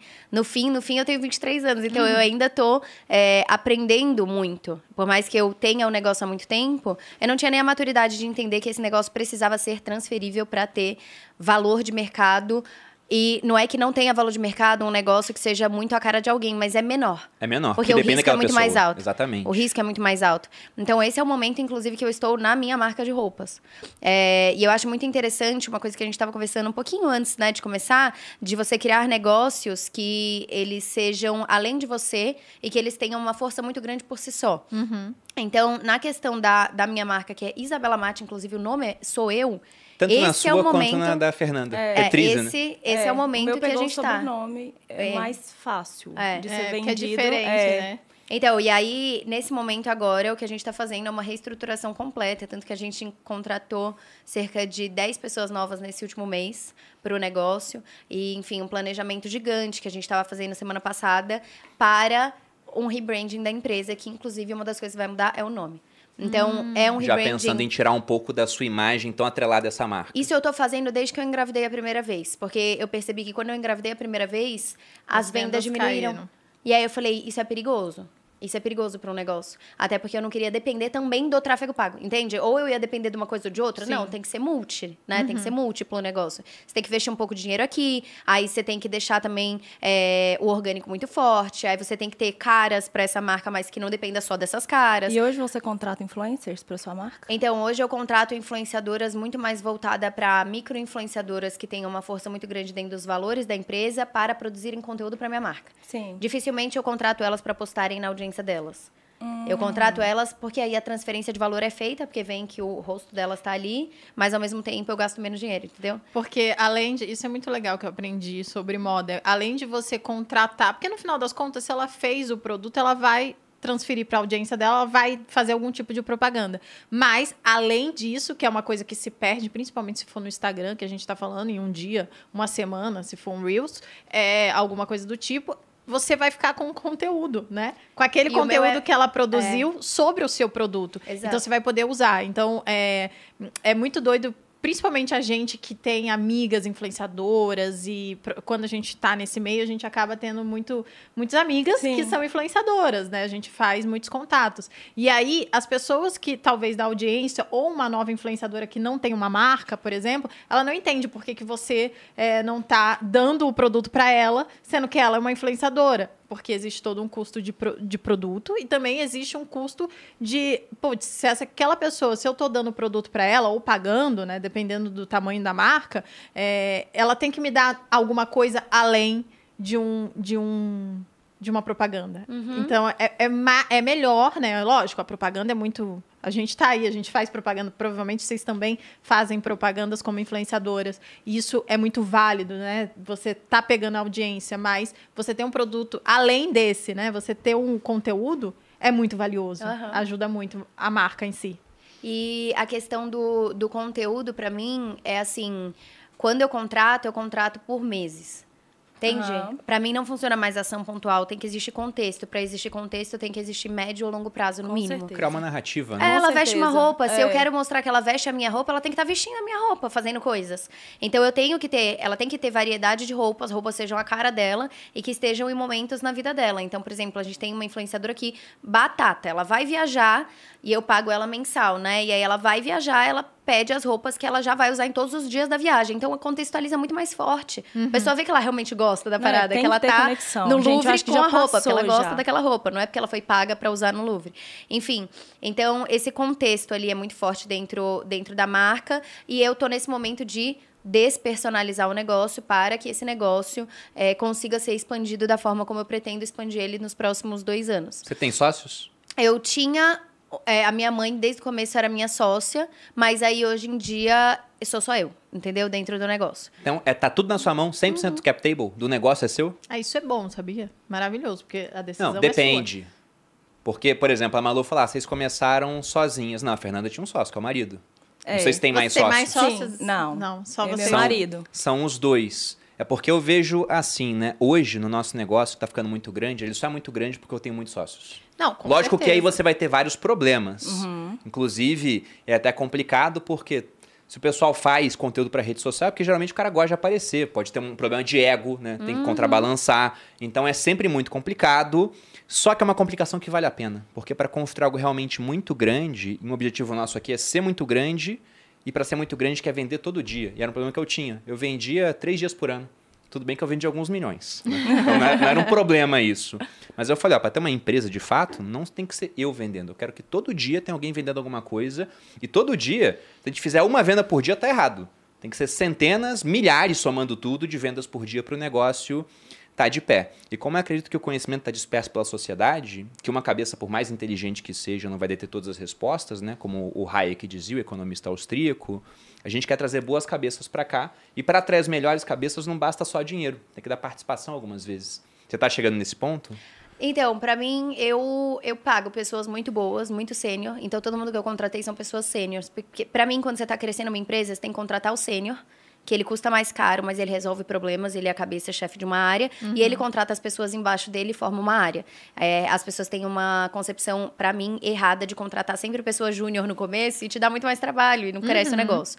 Então, eu pago, mas porque o meu interesse daqui uns anos é ter um sócio que seja um sócio que seja especializado em distribuição de uma marca, tipo por exemplo, a Nativosa fez um grupo Soma. Eu achei muito inteligente. Porque ela pegou alguém que tinha tecnologia e muito mais conhecimento em como distribuir essa marca no físico para o Brasil inteiro. Você entende? Um Distribuição. Disso, sim. Então, para mim, faz mais sentido isso do que entrar uma pessoa. Porque eu já recebi muita proposta de pessoas que são Imagino. grandes investidores para entrarem e aí entrarem com dinheiro. Mas só o dinheiro, para mim, não faz sentido. Entende? Eu preciso do know-how e de toda essa experiência de distribuição, porque senão o dinheiro pelo dinheiro eu nunca tive prejuízo em 12 anos, estou uhum. bem, entendeu? Todos os meses fecha bem. Sem investir, tá tudo bem, tá rolando bem, eu tô vivendo bem, eu tenho meus filhos, tenho tempo em casa. Então é mais para se vai crescer um negócio certo, eu penso nisso, na coisa estratégica, que é o que você falou. A pessoa entrar com participação, para mim, não é só ser um bom profissional. Você tem que ser estratégico. Você tem que ter uma, uma participação ativa e naquele negócio ser seu e você agir como dono, enfim, tudo aquilo. Então, hoje em dia, no momento, não tem, mas eu tenho, por exemplo, uma outra empresa, a de educação, meu marido é sócio dessa empresa e ele é o único também. Eu já tive coprodução, aí hoje em dia somos nós e nós temos também pessoas contratadas que trabalham dentro dessa empresa. Então, eu acho que a sociedade em si, ela tem que ser muito bem pensada. E eu, com certeza, a de vocês é Nossa, muito com bem certeza. pensada. Você vê o tamanho do negócio, como ele tá rodando bem. Mas, mas tem problemas, Tem, lógico, mas né? tem, sempre tem. Sociedade sempre tem problema, É. mas assim. A gente fala que tem sociedade é um muito casamento pensado. sem sexo, né?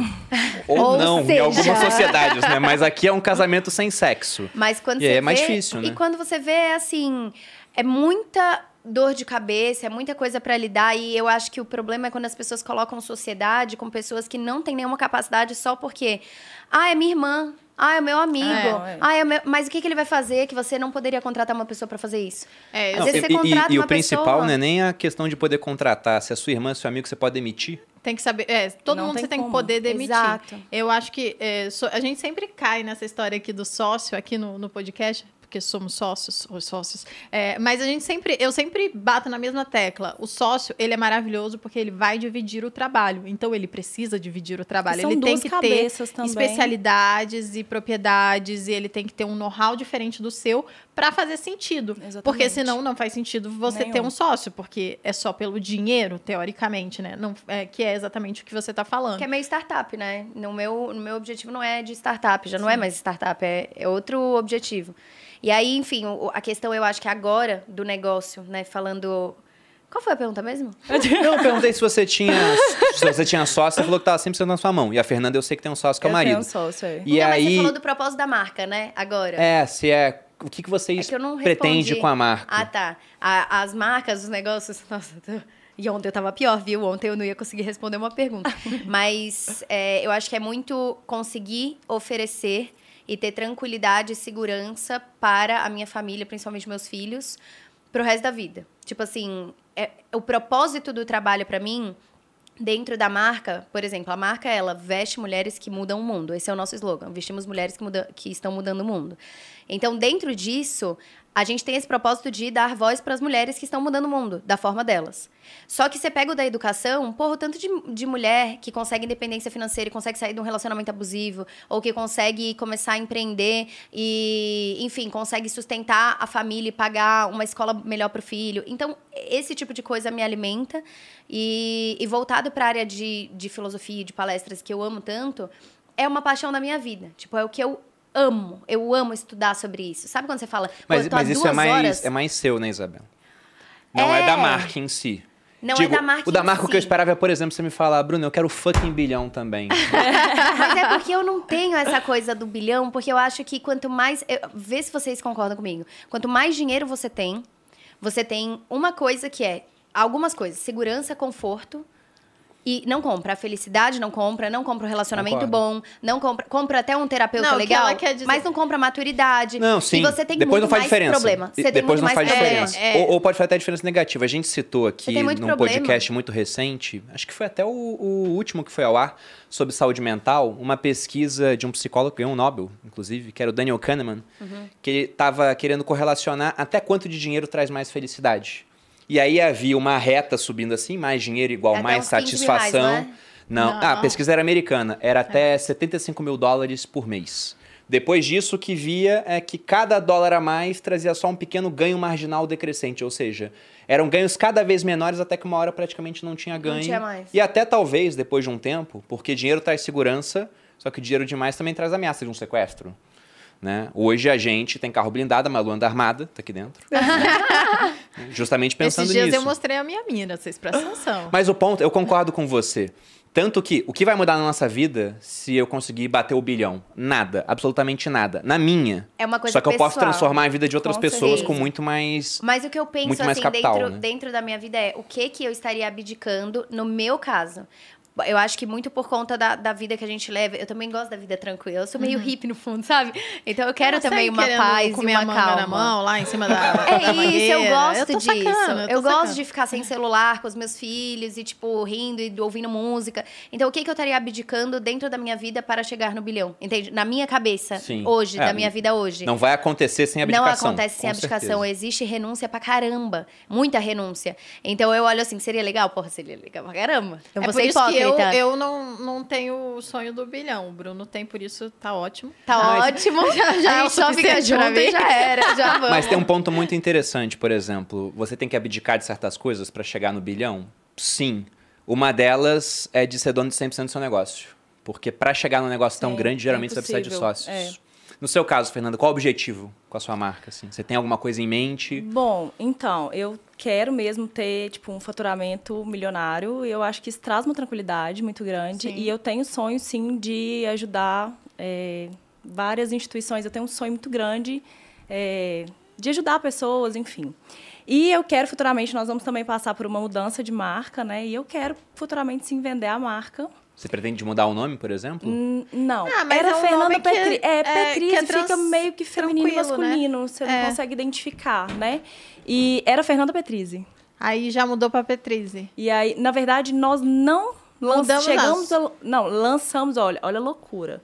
Colocamos a embalagem, no lançamento, tudo pronto, embalagem em Petrizzi. mãos, tudo Fernanda Petrizzi. Levei para uma agência, daí ele falou: "Não. Prejuízo, não tem problema. Joga tudo fora. E aí nós tivemos esse prejuízo logo antes de lançar De a lançar. marca. E aí mudamos para Petrizzi. Eu e era uma- gosto. um tom rosinha no início, sabe? E eu nunca Mas eu gostei cor. muito. É, lindíssimo. Na verdade, eu gosto, obviamente, eu gosto do tom rosa e maquiagem, mas eu não queria ser mais um rosa na prateleira, sabe? Porque muita gente é rosa em maquiagem. É rosa e preto. Então vai variando assim. Eu falei, não, eu quero um tom diferente. E aí, que é uma cor que eu amo muito. E também já tive pessoas querendo comprar a marca, mas eu sou muito apegada. Gente, eu sou muito apegada. Eu não. Sabe, só de pensar que a pessoa poderia, tipo. Vamos fazer isso aqui. Diferente. É, É, mas eu acho que tem a ver com o, como começou a sua marca, né? Porque você falou que, querendo ou não, a maquiagem, eu vejo isso pelo Materializa, por exemplo, que é o meu produto digital que fala de hábitos saudáveis e emagrecimento. É muito gostoso e, de certa forma, até alimenta o meu ego, mas hoje em dia eu, eu vejo assim de uma forma bem. Putz, eu tô ajudando as pessoas. Nossa. E é muito foda o quanto isso faz diferença. Você, a a pessoa emagrece 10 quilos, você muda a vida da pessoa. Você consegue, sei lá, é, a- o produto é de boa qualidade e tampa as marcas de espinha que ela tem, ela ganha uma outra Malu, eu autoestima. recebo então, mensagem você muda a todos vida da pessoa. os dias, assim, sem exceção. É, depoimentos mesmo, porque a maquiagem, de fato, ela transforma Uhum. vidas. E eu acho que ainda existem algumas pessoas que acham que a maquiagem, até mesmo roupa, é futilidade. E não. É, eu recebi, ah, há pouco tempo atrás, uma mulher com um depoima- depoimento gigantesco falando quanto mudou o relacionamento. Eu, tá, me explica. Tipo, é, a maquiagem, ela se sentia tão pra baixo, sabe? Então, isso é, influencia em todos. Os âmbitos da vida. Todos. No trabalho. Se a pessoa não gosta dela mesma, se ela não tem autoestima, se ela não olha pro espelho e, tipo, se acha bonita, enfim, não se sente empoderada, relacionamento, ela não tem vontade de ter relação sexual com o marido. Sim. Ela não tem vontade de dar o melhor no trabalho. Ela perde o sentido da vida. Então, assim, a maquiagem foi uma das coisas que Não dá de jeito nenhum, né? não, não dá. Em todo sentido. Ninguém pegou a minha. Ninguém riu a piada de duplo sentido, Eu peguei, eu peguei em de todos Deus. os sentidos, não dá. Então, assim, é, é muito isso. E a gente consegue sim transformar vidas é, com, com a maquiagem, com a pessoa. é, Você não vende roupa, né? Eu sempre falo que não é o que eu vendo, sabe? É o porquê eu vendo. Então, eu sei exatamente o porquê eu vendo maquiagem. Eu passei pela depressão, tive no fundo do poço e eu vi, é, eu sinto, eu sei, gente, o quanto é ferrado mesmo. É, você tá lá no fundo do poço, não se, se sentir um lixo e a vida vai todo pra. to- É, é assim, É um descambeio, né? é uma Vai loucura. É, então, enfim. É, sobre isso do, do é propósito que a gente voltou a, a falar, eu lembrei de um livro que eu li já faz bastante tempo, mas ele continua super atual, que era Organizações Exponenciais. Que ele falava sobre como hoje equipes cada vez mais enxutas, usando né, nem tecnologia, do termo de criar tecnologia, mas usando a que já está disponível, até gratuitamente, como redes sociais. Essas pessoas conseguem criar negócios gigantescos com o faturamento de uma grande empresa de 100 funcionários, tendo 5. E uma das coisas que eles colocavam, eu gostei muito do lema que você colocou para sua marca de roupa, por exemplo, na missão, era um propósito transformador massivo. Ou seja, você tem um negócio tão bacana assim para mostrar sobre o que você quer fazer, que as pessoas vão se identificar com aquilo, vão falar, vou usar a marca da Isabela porque eu concordo com o propósito dela, por exemplo, ou vou usar a maquiagem da Fernanda porque eu entendo o que está por trás da maquiagem, Quem não é endossa, simplesmente a maquiagem, é por que ela faz isso. Isso é muito interessante. Quanto à equipe, quantas pessoas vocês têm hoje trabalhando Nossa, com a minha é vocês? bem chuta. Nós temos dentro da empresa quatro pessoas e terceirizados duas pessoas. Nossa, é bem enxuta mesmo. Bem enxuta. Nossa. Bem enxuta. A minha equipe é maravilhosa, a nossa equipe, gente, porque todo mundo, não é tipo cada um, é todo mundo ali na. Sabe? Lógico que nós vamos aumentar a equipe em breve, mas assim, a gente conseguiu é, uma equipe bem enxuta e fazendo tipo, o que é necessário mesmo, sabe? Assim, muito bacana. Maravilhoso. Todo mundo vestindo a camisa, é muito legal. Muito Ó, durante muito tempo, no meu caso, era assim, eu, minha mãe, aí o meu irmão que ajudava ali e tal. Meio mas período, ele- vamos O botar seu assim. irmão é mais velho ou mais novo? Ele tem 26, eu tenho 23, 26, é. 26, Ele não ficou 27, traumatizado, não, de 27. compararem ele com você? Cara, não Tipo eu porque agora? ele foi pro mercado financeiro, ele trabalha com bem. outras coisas, é, é. E ele é, ele é o cabeça da matemática, ah, ele passou melhor do que eu na faculdade, fez engenharia, É. blá, blá, blá. Então ele tem outros trunfos lá. Eu e eu nunca perguntei fui porque muito eu, de... eu tenho um, um pouco de pena da minha irmã, sempre comparada comigo. difícil. Era difícil pra Bicho ela, era sinistra, difícil, era né? complicado. Hoje tá milionária, aí tá é rica. invejável, né? Não, eu te interrompo, Isabela, por Ah, favor. não, imagina. Mas a questão, assim, sei lá, eu, eu acho que meus pais tomaram muito cuidado também pra não rolar isso em casa, sabe? Eu também, com os meus irmãos, eu sempre nunca, nunca tive isso. Nossa, eu fiz isso, eu fiz Você tem quantos aquilo. irmãos, Fanisso? Eu tenho um irmão que tem 27 e uma irmã que tem 13. Só que ela é meio minha filha até. É uma relação meio diferente. Com meu irmão era só porrada, tipo, abria minha cabeça. Com ela é- eu, sou- eu já sou mais. Você vai sair com que garoto? Você não sabe? Eu já sou mais assim. É, então, no começo era assim, literalmente, os sócios fundadores faziam tudo. Era uma CEO de mês, sabe? E aí tava eu, era eu, minha mãe, aí meu pai ajudava, mas ele sempre trabalhou fora, então ele ajudava ali como dava, e meu irmão também ajudava pra caramba, mas como dava ali e fazia escola e faculdade e enfim. E aí depois ficou eu, minha mãe, a gente contratou uma pessoa só pra ajudar nas vendas do dia a dia, sabe? Pra fazer venda e, e estoque e tudo. E a gente ficou durante muito tempo ou com três, ou com quatro, ou com cinco pessoas, contando nós duas.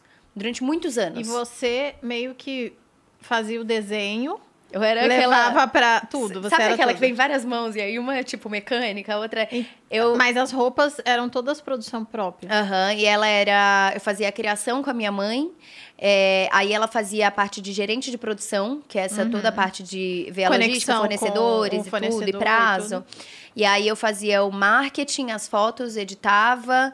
Tirava as fotos, editava as fotos e vídeos, aí falava com influenciadoras e, enfim, sei lá, tudo, tudo o resto ali acabava fazendo. Tudo que precisava. E ah, qualquer coisa que precisava eu tava fazendo também. É, e aí, hoje em dia, já é uma equipe que tem. Ô, amor, eu tava contando aqui na cabeça, mas vê se você consegue ver. Eu acho que agora a gente tá numas 13 pessoas. Umas 13, 14. 13. É, você nem sabe, né? Por isso que eu falei pra você contar aí e ver se é. Mas umas 13, 14 na marca. Aí tem cerca de 11, mais ou menos, no, na área de educação. Aí... Você separou? São empresas diferentes ou não? São diferentes. Ah, tá. São diferentes. É, aí tem a outra que é de influenciadora, né? Que tem publicidades e tal. Que eu tenho, por exemplo, eu tenho empresariamento. Então, do meu lado, eu tenho umas quatro pessoas. Mas no empresariamento deve ter mais umas seis, sete dedicadas a mim, porque tem, sei lá, é, o, o jurídico, que é interno deles, aí tem uma que só vê briefing, então deve ter por volta de umas 10, cada uma deve ter por volta de umas 10 a 15 pessoas. E aí, a última que é a Isabela mesmo, aí tem outras, tipo a Thaís, que é produtora, e aí é menos, tem umas seis pessoas. Então, no total, eu não sei. Fazendo a conta aqui. Não, no é- total. é muita gente. Eu vi gente pra cacete aí, eu tô aqui, eu não consigo fazer deve- a conta. É, a gente teve que fazer um organograma, né? Eu explicando pra Thaís, eu tive que pegar um organograma e, e colocar, porque eu falei, eu sei lá, eu, deixa eu te dar o nome das pessoas e o que cada um faz. Então, eu achei esse um ponto, um ponto importante. Você quer falar alguma coisa Não, antes, pode Amanda? falar. Pelo seguinte, né? Quando você começa só você, você tem várias dificuldades, porque não tem ninguém para dividir ali, o, é, carregar o piano junto contigo. Tanto que a gente não começou só um, sempre nós dois nós juntos. dois, né? Né? Você teve apoio de seus pais no começo, a Fernanda com o marido também. Só que depois, naturalmente, se der certo, você vai ter que começar a contratar gente. E pessoas têm problemas e pessoas também são imprevisíveis. O pessoal fala que física é difícil. Física não é difícil. Psicologia que é difícil. Porque física é. Sabe, é, é Meio objetivo, previsível. né? É objetivo. Se eu pego uma pedra e jogo no lago, ela afunda. Se eu pego um isopor e jogo no lago, ele boia. Se eu pego uma pessoa e jogo no lago, ela pode afundar, pode boiar, pode nadar ou pode sair de lá e me jogar no lago de volta porque ela é vingativa. que é a Ariana. Mas eu queria saber, como é que vocês fazem pra lidar com um time? Porque pessoas têm ambições. Se o teu time é muito bom, você falou, ó, eu contratei um pessoal sênior. Aí outra pessoa lança uma marca de roupa e vê, nossa, a Isabela tem uns caras bons lá, Vou atrás do, do time dela. Como é que vocês fazem para coordenar um time que agora, mesmo enxuto, já é um time considerável, É, é um time. né? Sim, sim. Para um negócio. Vocês É. têm alguém por trás disso? Vocês mesmos fazem? Não, nós, nós mesmos. Eu tenho, na verdade, duas pessoas comigo na como influencer.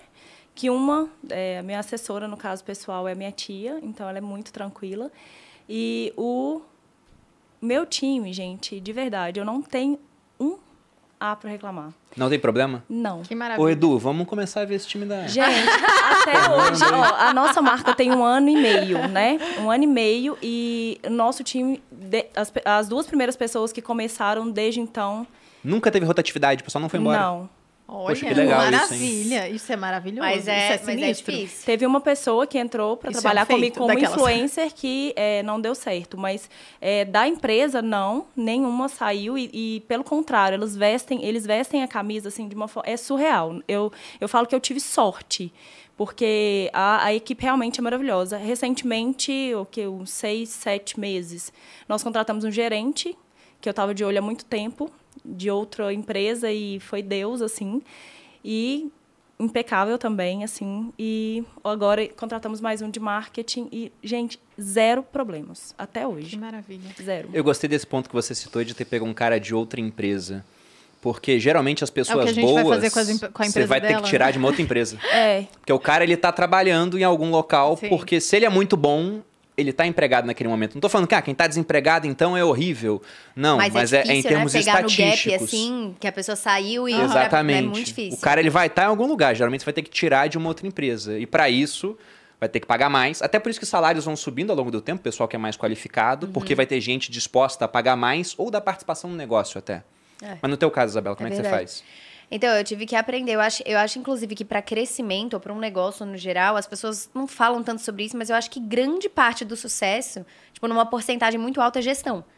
Porque a partir do momento que você começa a crescer a empresa, eu fico pensando vocês, com. Você falou o quê? Dos 200 funcionários? 200 pessoas. Então, com 200 pessoas, o trabalho de gestão, do RH e de gestão, e, e, por exemplo, do RH eu falo assim, só de lembrar todos os salários na data, tá, pá, pá, pá, tipo assim, é uma logística gigante. E a gestão, ela diz muito sobre o sucesso de uma empresa. Então, eu comecei a estudar sobre gestão e liderança, porque até para eu contratar Eu alguém, como que eu, fase né? Tipo, eu comecei a estudar. E aí eu, eu tenho uma, uma- um trunfo ali, que o meu pai é um cara que trabalhou em empresa com liderando, às vezes, mais de duas mil pessoas embaixo, sabe? De essas empresas multinacional e tal. Então, ele é um cara que sabia muito sobre liderança e gestão. E eu sempre conversei muito com ele. É um mentor. me ele nunca me mentorou, mas eu sempre fui pegando ali as, as dicas. Mas como você faz? Mas como você mantém alguém motivado? Tipo, como que eu sei como eu, eu metrifico um bônus? Sei lá, né? O bônus é só quando bate a meta e como eu vejo, como eu construo uma meta? Então eu comecei a fazer isso e entender que as pessoas precisam entender para onde elas estão indo. Eu acho que um problema no negócio é que a gente só vai resolvendo pepino e a pessoa não sabe muito bem. Você sabe para onde você quer ir, mas parece que o time não sabe. tem Então, que ter uma clareza ali, né? então eu comecei a De unificar. objetivo. Com certeza. Então eu comecei a unificar. Então todo mundo do time faz reuniões juntos para todo mundo saber o que está acontecendo em todas as áreas. Eu acho que isso é importante, vez ou outra, você fazer. A gente faz uma vez por semana isso, ou a cada 15 Nossa, dias. bastante. Bastante. A cada é. 15 dias ou uma vez por semana, todo mundo do time de- da empresa X, né? Então são 14 pessoas. 200 é um pouco mais difícil. Mas são, sei lá, 14 pessoas. Juntou. Tá, tráfego, ó, o que que tá acontecendo? Eu falo, ó, eu quero que a gente faça isso. Aí o do tráfego vai chegar e vai falar, ó, vai dar problema pra mim, a minha dificuldade é nisso. Aí chega a pessoa do marketing e fala, ó, mas a gente pode resolver dessa forma. Cara, isso aí é impagável, essa unificação, né, da- das áreas do negócio. E aí eu comecei a fazer isso. Aqui ele também tem um método, aqueles é, Scrum. Scrum. Isso a gente faz muito também, né? O que que você fez hoje, o que que você fez ontem, o que que tá na sua cabeça. A gente adaptou e só tem essas três perguntas. E aí tem um grupo que todo dia mandam. Então eu sei que, pô, essa pessoa tá preocupada com isso daqui. Aí eu consigo falar com outro cara para ver como que a gente resolve essa preocupação. Então eu acho que é uma presença constante para estar monitorando e deixando muito claro para onde você quer ir. Tipo, esse plano que eu falei de um ano, é, eu fiz o planejamento, sentei, eu tava com a Thaís, que é produtora, que tá nas empresas, com uma outra que é gerente de produção, com uma outra que é do lado de influenciadores, e depois a gente passou isso para as cabeças da equipe, para todo mundo saber, ó, a Isabela tá fazendo tudo isso. Por mais que não tenha a ver, tem a ver com os negócios, né?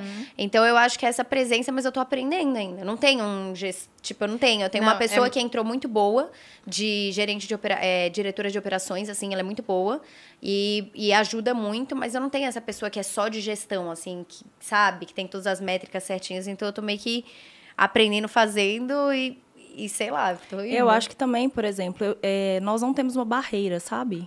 É, Todo mundo te CEO, acessa muito fácil sim, lá. É bem horizontal que- ainda. E eu acho que é esse essa união, essa comunicação ali na empresa faz muita diferença. Porque eles se sentem motivados, sim. Todo, é, a empresa está em Minas, né? Nós mudamos para São Paulo recentemente. E aí, todas as vezes que nós vamos a Minas, é, sempre tem a reunião onde a gente realmente mostra o propósito da empresa, onde ela quer chegar, os valores. E a gente, mesmo sendo a mesma coisa, é, porque a gente tem escrito isso, enfim, é, a gente bate na tecla para eles saberem onde eu, onde eu estou, que realmente, é, até para atender um cliente, resolver um, um, um problema, um gargalo, eles precisam saber os valores da empresa, entende? Então isso é muito claro para eles, por isso que eu acho que é tão, assim, é, é mais fácil, sabe, de Não, vocês estão certíssimos. Você estava falando aí, eu acho que o vencedor no final é aquela pessoa que sabe gerir pessoas, no Sim. final das contas. Porque, É como o Bruno disse, não dá pra gente crescer um negócio em, a- em proporções realmente grandes, né? Sozinho. Então você Não vai dá. precisar de mais gente para te ajudar em várias áreas. E essas pessoas têm que estar alinhadas com você e elas têm que ter clareza sobre o propósito, sobre os valores da empresa e tem que estar tudo muito claro. Então, realmente é, é um processo. Eu também tô, eu também tô estudando sobre gestão e tudo mais. Eu sou ariana, né? É difícil. Mas eu, eu acho que eu amadureci muito em relação a isso e tenho conseguido, de alguma forma, esclarecer para minha equipe. Eu também tenho equipes diferentes, né? Eu tenho, eu tenho a minha equipe pessoal, tenho a equipe da MEP, tenho a equipe da Vibrio, tenho a equipe da, da- do, Do Materializa. São, são três CNPJ são três diferentes. Mas é CNPJ. tudo no a mesmo Malu, caso. né? Mas, tipo, a Malu tem que comunicar tudo em um perfil. E Essa é além disso, também, né? tem isso. E eu sempre falo, né? Porque para quem é, é influenciadora ou já foi influenciadora ou quer contratar uma influenciadora, é, no final das contas, o nosso trabalho, o meu trabalho principal é influenciadora. Então, eu sou o CEO da MEP hoje, mas quando eu estiver dividindo o meu tempo, onde eu gasto mais tempo sendo CEO do que influenciadora, tá errado, porque as vendas vêm de mim como influenciadora no final das contas. Ainda, né? Ainda. Ainda Não, é. mas, mas eu tenho que propagar os valores, os princípios da- de todas as minhas empresas. Então eu tenho que saber dividir isso corretamente e eu não posso preterir esse meu trabalho, que é hoje o que traz todas as Ah, vendas o lucro. em cascata. E uma coisa Exatamente. interessante, Malu, que eu acho que deve ser um desafio pra você também, que tem um monte de coisa acontecendo e uma comunicadora, é como que eu unifico, uma coisa que me ajudou muito, eu não sei, ah, talvez você até já faça, eu fiz tipo assim, um planejamento até o fim do ano. Eu tenho. de unificar todas as, as os projetos de cada um dos negócios para que eles se conectem. Por exemplo, ah, eu vou lançar uma nova coleção, vou fazer o rebrand. Ele tem que estar conectado também com o tipo de produto que eu vou lançar naquele de educação naquele momento, porque é difícil pra gente. Você Sim. fala, porra, como que eu comunico, né? é, A, a, Tem que a ter um e momento. É, E como então, que eu por exemplo, E por é, não competir com o outro também, né? Pra um não competir, porque é Exato. tudo a mesma audiência, né? É, eu faço isso porque senão eu não consigo comunicar É tudo. difícil demais. Imagina, eu tenho um sex shop, uma, uma marca de roupa e uma marca onde eu faço um, um produto onde eu vendo hábitos e tudo mais. Então, é exatamente isso que você falou. A própria coleção da a próxima coleção da Map Sports, a gente vai lançar quando o Materializa estiver acontecendo, porque tem o fit com o Exato. momento Total, e exato. tem a- e tem o tempo para a gente conseguir produzir até lá e tudo mais. Então, é, eu, eu divido, eu falo, eu tenho que saber, quando eu acordo no dia, eu tenho que saber o que eu vou vender naquele dia, qual é a semana. Então, por exemplo, se- é, domingo, a gente tem é, o dia do orgasmo. Então, desde a semana passada, eu já tô falando da Vibrio, eu tô ali, porque é o momento que eu posso falar da Vibrio, apesar da Vibrio não precisar mais tanto de mim, eu posso promover a marca, ajudar, impulsionar e tudo mais. E aí, depois, a gente vai ter o lançamento da MAP. Então, aí eu já vou indo e, ao mesmo tempo, não posso né, perder... ou, é, deixar a peteca cair em relação à moda. Então, eu tô sempre lá, porque agora eu tô também crescendo o meu branding moda, Malu Perini moda, relacionada à moda, coisa que eu não tinha antes. Então, tem toda uma estratégia por trás que as pessoas não entendem, elas não sabem que existe. Porém, a gente está ali com todo aquele link para que as coisas fluam e aconteçam de forma natural, ao mesmo tempo que planejada. Exato, porque para linkar várias coisas ao mesmo tempo e conseguir comunicar isso de forma casada, só se você sente e planeja É. antes, né? Porque, assim, o meu sonho dentro de, sei lá, olhando pro, pro seu caso, Fê, é tipo, é muito maravilhoso você conseguir ser influenciador e falar de maquiagem, ter uma marca de maquiagem e conseguir viver aquilo. Normalmente são negócios que crescem muito mais rápido do que quando a gente diversifica. Um foco Por isso só. que eu acho. Maravilhosa, ela tá interessante. sempre fazendo a propaganda dela com essa maquiagem maravilhosa, com esse É, já chega, lindo. você já falou. É, você já olha, eu falei, já. Opa, esse, essa, esse Ela negócio aí, entende, eu acho sabe? que Eu, eu, acho que ela querer. entende. Mas é interessante é, criar negócio só quando você conseguiu consolidar outros, né? Que é bem o que você faz. Você vai indo, aqui, ó, tá rodando, vamos nesse próximo. Porque a galera também Não quer foi atirar bem isso pra que aconteceu, lados. mas tá- foi, quase. Não, foi. foi, foi. Porque você acabou de citar, a Vibrio, ela não depende muito de É. você, que é o sex shop. O Materializa não Ele é uma antes, empresa. não foi? Veio Ele é o antes, primeiro. mas não é o uma primeiro. empresa. Ele O Materializa É um produto. é um produto. Tá. Porque a hora que a Malu não fizer, ele acabou. Uhum. Por isso que não tem valor de mercado. Nenhum fundo de investimento vai chegar e vai falar, Malu, quero comprar esse teu CNPJ que faz o Materializa por oito vezes o seu EBITDA, ou né, oito vezes o seu lucro, que é uma métrica mais simples pro pessoal entender. Ninguém vai fazer isso. Porque não vale a pena. Porque a Malu pode falar, eu engravidei e parei de fazer. O pessoal Uhum. cobra, ah, quando, fizer, quando tiver grávida tem que fazer. Eu falo, poxa, você é grávida, eu quero que você tenha outras preocupações e não com não, isso. amor, não, e aí, não, é, não é assim que ele fala, não. falo sim, deixa eu- deixa eu- falo sim. Vamos ser bem claros aqui, porque eu falei, quando eu engravidar, provavelmente não vou lançar o Materializa. Ele, tá bom. Ele, beleza. Aí eu falei isso na internet, o pessoal, é um absurdo. Por que as grávidas? Você já disse que dá pra fazer o Materializa grávida? Eu falei, mas dá, gente. É o momento onde você vai, né? Só que eu não quero fazer precisar de, de se alimentar Nem eu bem, quero que ela praticar faça. exercício, etc. Então, o Materializa seria perfeito numa gravidez. No entanto, não é pra mim fazer o Materializa, pra eu fazer o Materializa. É pra eu trabalhar fazendo o Materializa. Totalmente diferente. Mas eu falei pra você fazer? Não. Então tá pronto. tá é, porque eu nunca falei isso. Você falou que eu falei? Não, você, você falou. Cara, igual mas a gente, fazer. amor, as tretas A ao gente vivo. A gente treta muito no podcast também, só que às vezes é só eu e ele. Então eu fico assim, ele fala qualquer coisa que ele fala, eu falo, não acho. Mas tudo bem. Eu acho que não. Achei uma bosta essa sua colocação, mas pode continuar. Eu concordo com o seu posicionamento, mas acho o posicionamento eu fiquei, ruim. eu fiquei revoltado porque eu nunca falei o contrário. Você Não. falou, não foi assim. Ele ficou Não, até vermelho, gente. É, você falou que eu posso fazer, mas eu poderia Então, fazer. vocês estão vendo que eu sou o segundo homem a vencer uma discussão ao vivo contra uma mulher. Primeiro foi o John Depp. Prazer aí, um abraço aí. E agora eu, eu sou o segundo a vencer. Mas eu, eu ia pegar um gancho Vai, pega do que a, a- a Fernanda falou, porque eu achei bem interessante, sobre valores da empresa. Você também citou isso, também sobre a missão da empresa, porque, por exemplo, a proteção de tela do meu celular são os princípios do Grupo Primo, são 12 princípios. E por que, que isso aqui é muito importante, sobretudo para uma empresa que começa a ficar muito grande e já tem 200 pessoas? Porque se tem cinco pessoas, todo mundo se conhece, é um Sim. time muito unido. Se alguém não for 200. unido, vai ser expulso do time. Se tem 14, já fica mais complexo, mas ainda é um time que pode se reunir numa sala. Se chega a 100, vai começar a chegar um ponto onde o pessoal não sabe o nome de todo mundo mais. 200, a mesma coisa. Então, ter princípios bem definidos ajuda muito. Porque quando o cara tá lá no marketing ele tá na dúvida do que o Bruno pensaria sobre isso, ele lê os princípios e vê, não, por exemplo, um deles é foco no cliente. Então, na dúvida, é o melhor para o cliente. O que que é melhor para o cliente? Ah, o melhor para o cliente é isso. Ele vai lá e decide sem precisar te acessar. Exatamente. Porque enquanto são cinco pessoas, você tem que ser realmente na horizontal. Todo mundo tem acesso a você. Quando começa a ser 14, se todo mundo tem acesso a você ao mesmo tempo, dá. você não faz mais nada no dia. Você não É, faz não, mais nada. Você vira um recebedor de pessoas. respondendo coisas. Não dá, é verdade. E essa parte que você falou de que quem ganha no final é quem gere Eita, melhor as pessoas, é verdade. Ter alguém bom de gestão de pessoa numa empresa é, vital. E uma outra coisa vital para uma empresa, que eu acho que é importante a gente discutir aqui, é a questão de vendas. Você pode estruturar tudo bonitinho, ter uma marca linda, produto de ótima qualidade, se não vender, tua empresa quebra. É. Toda empresa tem três objetivos, né? No mínimo três, né? Aumentar a receita, vender mais, aumentar a qualidade, deixar o produto melhor Exatamente. e controlar a barra diminuir custo. Mas a venda é o espírito da empresa. Como que vocês fazem para vender hoje as principais estratégias para que a marca possa crescer? E, inclusive, o quanto vocês são responsáveis ainda no perfil de vocês pelas vendas? Porque o sucesso dessa marca depende cada vez mais de vender dependendo menos de vocês. Exatamente. No meu caso, depende praticamente só de mim. É, o André faz a parte do tráfego, começou agora. André é seu marido? Isso. E aí também temos um resultado bem bacana, né, com os patrocinados. Mas hoje depende praticamente de mim, né?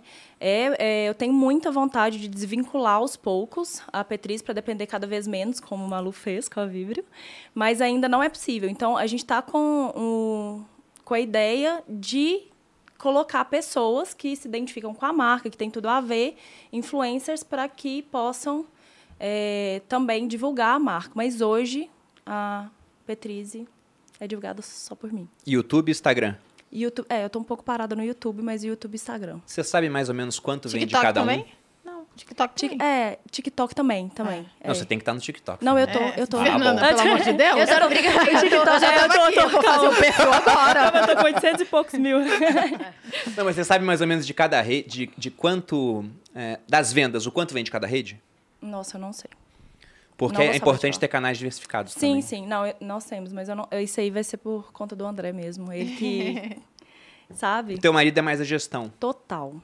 Total. É meu equilíbrio mesmo, assim, porque ele é. é, é muito. Eu, eu, eu me vejo muito, assim, em vocês. O André, ele é mais.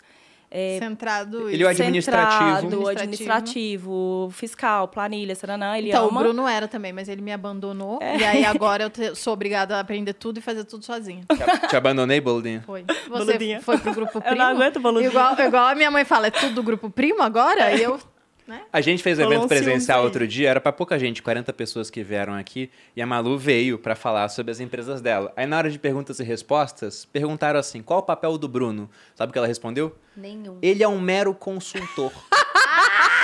Ele Você não falou isso? Ele ficou engasgado com isso. Ele ficou Qualquer vermelho coisa também. que ele falava, não, mas é porque eu sou um mero consultor. Então, um o que que eu vou te conselheiro." ajudar? É, é o que, que eu vou falar. E, e, de fato, ele não está com a mão na massa, mas eu não, não falo tô, não tô. É tudo verdade. com ele. Eu sou Eu, pergunto hoje. as coisas pra ele, Mas são obviamente. momentos. Mas- mas é- Momentos era- é, exatamente. Exatamente. Antes o Bruno era toda a minha parte administrativa. Antes eu fazia isso é, com a Malu. Eu era administrativo e ela era a pessoa por trás dessa parte. Por exemplo, você vê a qualidade da maquiagem, decide o que vai lançar É. e cuida da parte de mídias pra vender. Sim, sim. Então, Campanhas, tudo. Exatamente. Eu fazia a mesma coisa, era administrativo, só que quando eu entrei aqui no grupo, eu não posso ter é, dois trabalhos. Eu tenho que estar dedicando tudo aqui pra dentro, pô. Porque se os meus sócios estiverem fazendo algo diferente, eu não vou gostar.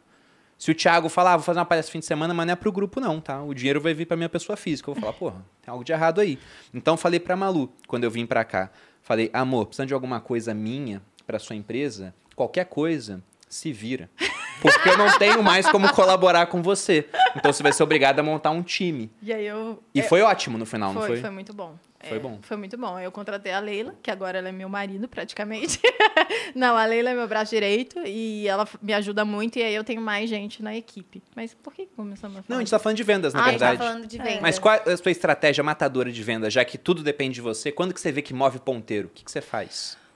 O orgânico vende muito. No meu caso, é ali a hora que eu estou me arrumando e eu estou, né, é, aplicando os produtos, explico a, o... No story? Sim, nos stores. Os stores é o que mais converte venda. Sem, sem comparação. É porque você é o skin the game total, né? É, Literalmente. Em- Porque você bota ali a sua cara, o seu produto e fala, e eu mostra o uso isso. resultado, né? Não é só, tipo, esse aqui é um pó que é o pó mais fino do mercado. Aquelas, né, que já fazem propaganda. Não, Mas tá eu posso provar que sim. E aí eu provo na passa, pele e é. eu aplico de um lado do outro e mostro que não marca linhas e que, enfim. Já Então quero, isso eu vende muito. Não, eu tô muito Vocês vão ver. feliz Aquelas- com esse Eu não uso pó, talvez eu comece a usar agora. Daquelas. Então, todo dia você vende, porque todo dia você vai nos stories. Porque eu todo dia você aplico. se maquia. É, todo dia. E aí, é, e aí é, vem a questão não só de falar, porque eu acho que é a conexão, sabe? É de falar e mostrar. É. E aplicar e mostrar a diferença, e isso vende muito. É, feed vende, mas não tanto. Né? Então, no meu perfil, para vocês terem noção, eu não posto tanta coisa da Petrize, porque eu quero que trazer novos seguidores e engajamentos para que mais pessoas possam conhecer a minha marca e aí dali irem para os stores e eu resultar em vendas, entende? Então aí eu, eu posto menos publicidade no meu perfil pessoal e no, no feed, porque o Reels ele traz muitos seguidores, né? Então aí eu, eu venho seguidores e aí vão para os stories automaticamente é, converte em vendas. Então, a sua estratégia maior, então, é stories para venda converter, mas para distribuição é os reels e o post no, no feed. Isso. E nós temos os atacados também, né? Nós vendemos também em lojas físicas, né? Hum, que legal. E os próprios, é, como a Malu falou, quando a gente, a partir do momento que a gente está aí no meio, eu sempre faço press kits, envio para vários influenciadores, enfim, e, e vem muito essa propaganda Isso, as orgânicas. muito, muito mesmo. E a gente, graças a Deus, o pessoal assim gosta mesmo dos produtos e, e sabe, sem contrato, sem nada, já coloca o link, já faz, sabe, já fazem Muito as legal. vendas. Então assim, é bem orgânico. Pretendo contratar influencers, sabe? que tá olhando pra mim? Eu, que- eu quero saber sua opinião. Ah. Tô brincando. Não, mas é porque eu pretendo muito, até mesmo para desvincular e tirar esse peso de mim. Mas eu, eu fico enquanto. meio assim, sabe? Sem. Será? Aham. Porque pesa muito na marca. Tem que escolher muito bem, até pra Vincula, né? Total. O meu, o meu caso, o meu caso, a grande maioria das vendas tem momentos, tá? Então, assim, no geral, quando já lançou uma coleção e a gente tá em virada de coleção, a, a maior parte das vendas vem de mim vestindo ou direct search no Google. E aí, isso é bom e ruim. É bom porque mostra que o orgânico é muito forte, é Isabela Mate. E aí vão pro site. É bom porque a pessoa tá indo diretamente, mas é ruim porque ela não colocou blusa preta e foi direto pro site. Entende? E, e hoje em dia, hoje, hoje, falando hoje, a gente pega os dias desses últimas duas semanas que eu tô fazendo testes, né? Tanto eu chego e posto e a gente vê o crescimento. Ou uma outra pessoa XPTO foi lá, postou e a gente vê as vendas diretas e quais são os produtos. E também a gente está fazendo anúncios dedicados, uma coisa que eu não tinha visto muito em marca de moda. É isso que eu penso de multidisciplinaridade. Tipo assim, a gente pega, por exemplo, nem sei se existe essa palavra, mas a gente pega, por exemplo, Claro o marketing. existe. Existe, né? A gente pega o marketing. No marketing, a gente faz muito anúncio voltado para dor, para desejo, para isso, e escassez e gatilhos do nosso produto digital, né? E para a marca de moda, normalmente o que a gente vê, na grande maioria, são pessoas colocando, tipo, a foto do produto e aí entre no site e conheça as peças. E, tipo, um carrosselzinho de fotos. Não tem essa mesma dedicação para entregar um anúncio fera para as pessoas converterem. mostrar que aquele produto de fato tá resolvendo um problema, É, né? Tipo, ah, essa calça aqui vai te alongar e É. vai te tirar o seu culote, você vai poder ser vestir de tal e É. tal jeito. E aí a gente começou a criar anúncios meio pegada marketing digital voltados para moda. Então isso aí é um baita, é, uma baita dica assim que eu nunca tinha falado antes. E, então, por exemplo, quando a gente fez o lançamento de uma nova coleção que foi em collab com uma stylish que eu amo, que é todas as peças que eu tô usando, por exemplo, são dessa coleção. Ela, quando a gente foi lançar, a gente fez anúncios já no dia das fotos, que a gente fala, ó, essa coleção foi pensada assim, assim, assada, essas roupas que a gente tá usando são da coleção. Olha que engraçado como você usa a mesma calça com duas propostas diferentes. Então, trazer esse contexto de, de usar a peça, isso daí tá dando muito bom nos anúncios, e a gente faz de peça específica. Tipo, ah, vamos supor que eu tenho muito... Tinha uma peça lá que a gente tinha, sei lá quantas mil no estoque, e ela tava meio ruim o movimento. Xoxa. Aham. Xoxa capenga, anêmica. E aí eu peguei e fiz um anúncio só com ela mostrando três looks. Eu falei, quer ver que eu consigo criar três looks completamente diferentes só com essa peça? Em seis segundos? Aí eu criava o primeiro, falei pra onde era pra ir, o segundo e o terceiro. E aí vendeu já, tipo, 40 peças no dia seguinte. Entende? Então, isso tá dando muito bom de anúncio de tráfego, mais pensado o anúncio em si pro que, que eu gostaria. E não só, ah, joga aí no tráfego e põe uma foto que eu tenho aqui no site.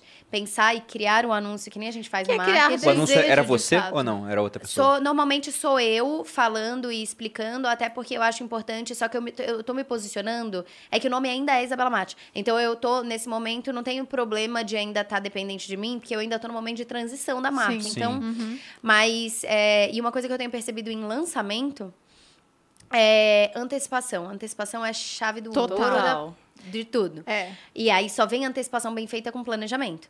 Então, Nossa, esse planejamento, ele é, por exemplo, quando a gente vai fazer é, esse rebranding em outubro, já tá tudo planejado de tudo que vai ser feito, de todos esses easter eggs que você coloca. Isso chegar tem lá. que ser planejado antes, com meses de Não antecedência. dá pra você no dia resolver o que você vai postar, Não, falar E até porque e o planejamento em tem qual que ser, local. pelo menos, assim, planejamento mesmo de, de antecipação, mínimo uma semana, né? Pra É. que Sim. gere a, a curiosidade. Não, mas mas eu você fazer pra antecipação, você diz, né? É, Antecipação. ser antecipação mesmo. Agora, o planejamento mínimo é, Mas antes eu acho que para quando você vai fazer um planejamento e você faz de longo prazo, você consegue ir colocando alguns É, hints daquilo e fica muito mais amarrado. Sim, você vai, certeza. tipo, no subconsciente da pessoa trabalhando. Então a gente fez Tipo lançamentos eu vestindo com... a, a calça jeans há um mês já e não lançou ainda. O É pessoal isso. tá indignado. Na hora que lançar vai esgotar. Tá indignado. entendeu? Como assim, Malu? Aí ontem eu tava no shopping, a seguidora mandou uma caixinha. Malu, eu te vi no shopping, sua bunda estava maravilhosa nessa calça nova. Aí eu falei, gente, você não falou comigo e ainda ficou olhando minha bunda. que absurdo. E querendo a calça. É, lança mês que vem.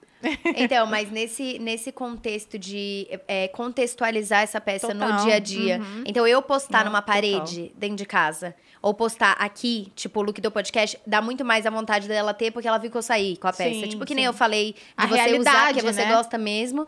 Isso. E aí, essa antecipação, por exemplo, a gente teve, eu acho que dois, três lançamentos esse ano que esgotaram muito rápido.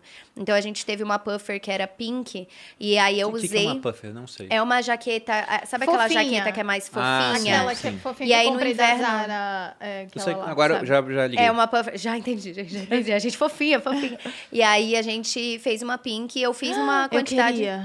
É, então, aí eu Então, acho que teve tem. reposição. Aquelas- Eu vou ver se eu pego. Então, Se tiver reposição, eu pego. Mas é linda. E eu fiquei Eu usando quero. duas semanas. Foram duas semanas de antecipação que eu usava essa puffer. E aí vinha com ódio no coração. Elas vêm com ódio, né? Como assim não Lança sei? a puffer, caceta!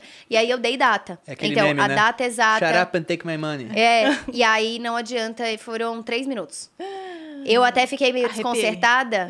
Não, porque pra gente é o maior sonho da nossa vida, né? Você trabalha tanto por trás. E aí foram uns três minutos. Aí teve um outro produto e esse lançamento dessa coleção, que era mais, mais cara, as peças, um pouco mais, mas também a gente fez com outra qualidade, outro nananã.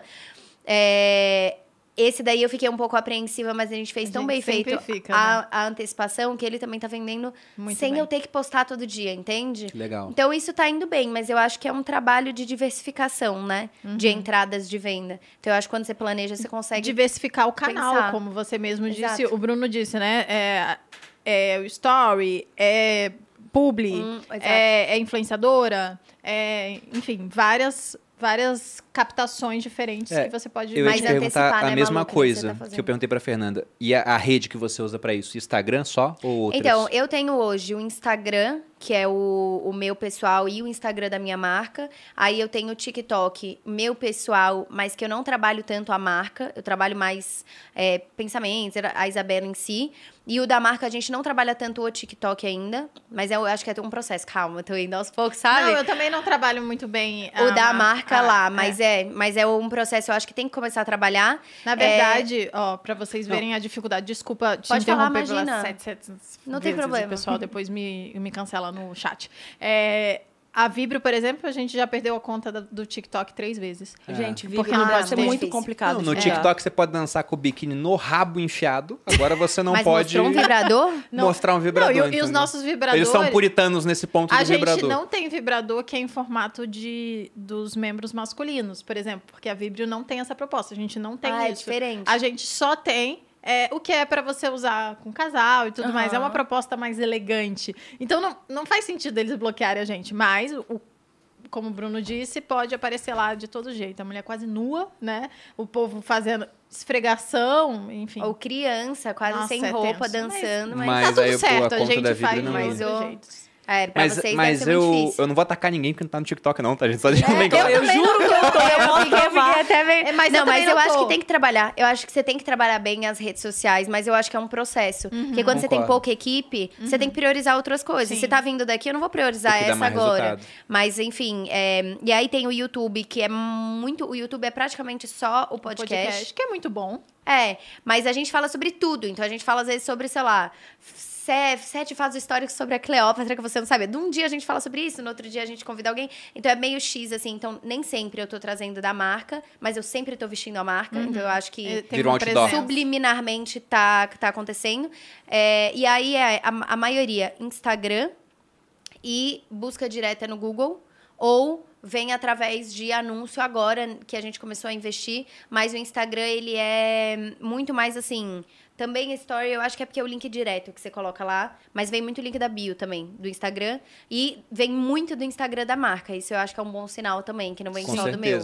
Então, o da marca, ele roda sozinho com influenciadoras, com, enfim, é, a gente contrata muito dentro da produção de conteúdo provador. E elas estão fazendo um provador num formato diferente que a gente está trazendo, que é um provador que dá para virar até um Reels. Que ela vai descrevendo o que tá vestindo com takes bonitos. Depois, depois eu, Isso eu é muito mostro legal, até. É é. muito legal isso, porque você consegue transformar em vários conteúdos diferentes, né? A distribuição. Então, é, é, tá rodando bem ali também. É, então é isso. Mas Não adianta. Instagram hoje em dia é a mais completa, assim, Uhum. para negócios, né? Gente, Pra gente, meu marido já me mandou uma mensagem, olha, 60%, tá? Ah. Instagram, Ah, ele mandou os dados. Temos 6% dados. YouTube, O ponto eletrônico. 25% tráfego pago, 5% e-mail marketing e 4% outros canais. Olha. Nossa, o YouTube é bem pequeno Porque comparado eu, ao pa- eu Instagram. tô meio que parada lá. Ah, tá. Por isso. Porque, Porque... lá eu tenho mais seguidores do que o Instagram. Lá eu tô com mais de um Olha. milhão. E. é que Mas dá mais trabalho, né? Então, menina. Olha lá, ela sendo xingada agora do, do TikTok. Mas deixa eu só falar que eu falei que eu não tô no Cadê TikTok. Deixa eu só falar que eu, não- eu estou no TikTok, tá? Me sigam lá. Inclusive, eu tive meu primeiro vídeo viralizado no TikTok essa semana. Tá já com quase 2 milhões de, de views. E tá lá, malu.perini. Não vou errar dessa vez pra vocês me seguirem. Inclusive, eu vou... É. Em breve começar a botar conteúdos de moda Você lá teve que também. pôr o ponto também? O meu Eu também, tive, a Isabela porque ponto é. mate, porque não tinha mais. Não tinha Alguém mais. roubou. Eu fui tarde demais, mas me sigam lá. Eu fui agora. tarde demais. Mas o que eu ia falar do TikTok, por exemplo, no seu caso, Fernando, por isso que eu perguntei se você tá lá, porque vídeo de maquiagem viraliza muito lá. Viraliza. Muito. Inclusive, é mais fácil também no YouTube produzir um canal grande de maquiagem do que um de moda. É. E a gente vê isso pelo benchmark. Você vê vários canais de maquiagem lá. Se eu fosse é, mulher e quisesse começar alguma coisa de empreendedorismo, talvez eu fosse pra maquiagem. Porque tem tanta gente tão grande ganhando tanto dinheiro que o pessoal pensa, tá maquiagem, saturado. amor. Eu acho um nicho muito bom. E se eu for comparar aqui Bruno maquiagem com moda, Daqui é lógico que eu conheço muito menos de marca de maquiagem. Não, Mas realmente cresce muito. Não, a gente é, vem crescendo muito. cresce muito. Eu vejo os teus muito. reels. E, e eu não vou usar maquiagem. Mas eu vejo porque é, É bem porque feito. prende, né? Exatamente, é o que prende. o André fala, prende os E movimentos. além Mas eu disso. acho que tem muita... Ah, perdão. Diga, diga. A questão, tem muito a questão de saber se maquiar. Também. Dentro da maquiagem, Ah, a é, pessoa sim. tem que ser É, muito boa. se é você faz uma maquiagem né? muito ruim, E não- você é É, linda, tipo, não adianta ter um produto Deus. muito bom se você não sabe É. trazer o desejo na maquiagem É, mesmo, sabe? Não, mas ó, tudo bem, a Fernanda é uma pessoa muito bonita. Mas até pessoa que é A feia, se ela se maquia e consegue ficar bonita, E talvez seja uma vantagem. né? Fera, fera. Eu Porque- tô falando da habilidade da maquiagem. Você pode É. ser feia, mas se você tem Eu habilidade... acho que talvez você sofra até hate por isso. Ah, muito fácil ficar bonita de maquiagem, você já é bonita. Eu sofro muito hate por isso. Sério. É bonito em sucesso só porque é muito bonito. É, Gente, é não verdade. É a hora que o hater tá certo. Você devia vender a Mas- autoestima do potinho, Bruno. Mas, por exemplo, maquiagem eu acho muito interessante porque já tem muita gente falando de Besta. maquiagem que é muito grande. E eu acho isso um bom indicador Sim. de nicho pra entrar. Se você olha pra um nicho e não tem ninguém muito grande, eu acho que é mais difícil você ser o primeiro. Agora, se você olha pra um nicho e tem muita gente muito grande ganhando muito dinheiro, não é que tá saturado, é que aquele é um nicho muito bom. A Malu, por exemplo, ela olha pra Vibre e fala: pô, o negócio tá rodando, tá faturando bem. Já até falou comigo que a Vibre vai ser o primeiro sex shop a fazer um IPO. Né? Ou seja, ter ações negociadas em bolsa de valores. Show. Então, um dia pode ser que vocês vejam o ticker lá pra comprar de Anal 3 pra comprar a Vibre. Tá? Não sei, mas eu falei pra Malu, quando ela disse isso, eu, eu devolvi uma pergunta pra ela. Eu Na falei, verdade, não fui eu que disse. Vamos começar. A treta disse. disse, de novo. Olha Não, lá. a Você treta, a disse. treta. Hoje a gente tá tretando, amor. É, não, a gente- alguém falou, não, já pensou vocês abrem um IPO? Eu falei, quem sabe um dia. Aí o Bruno olhou pra minha cara meio descrente, assim.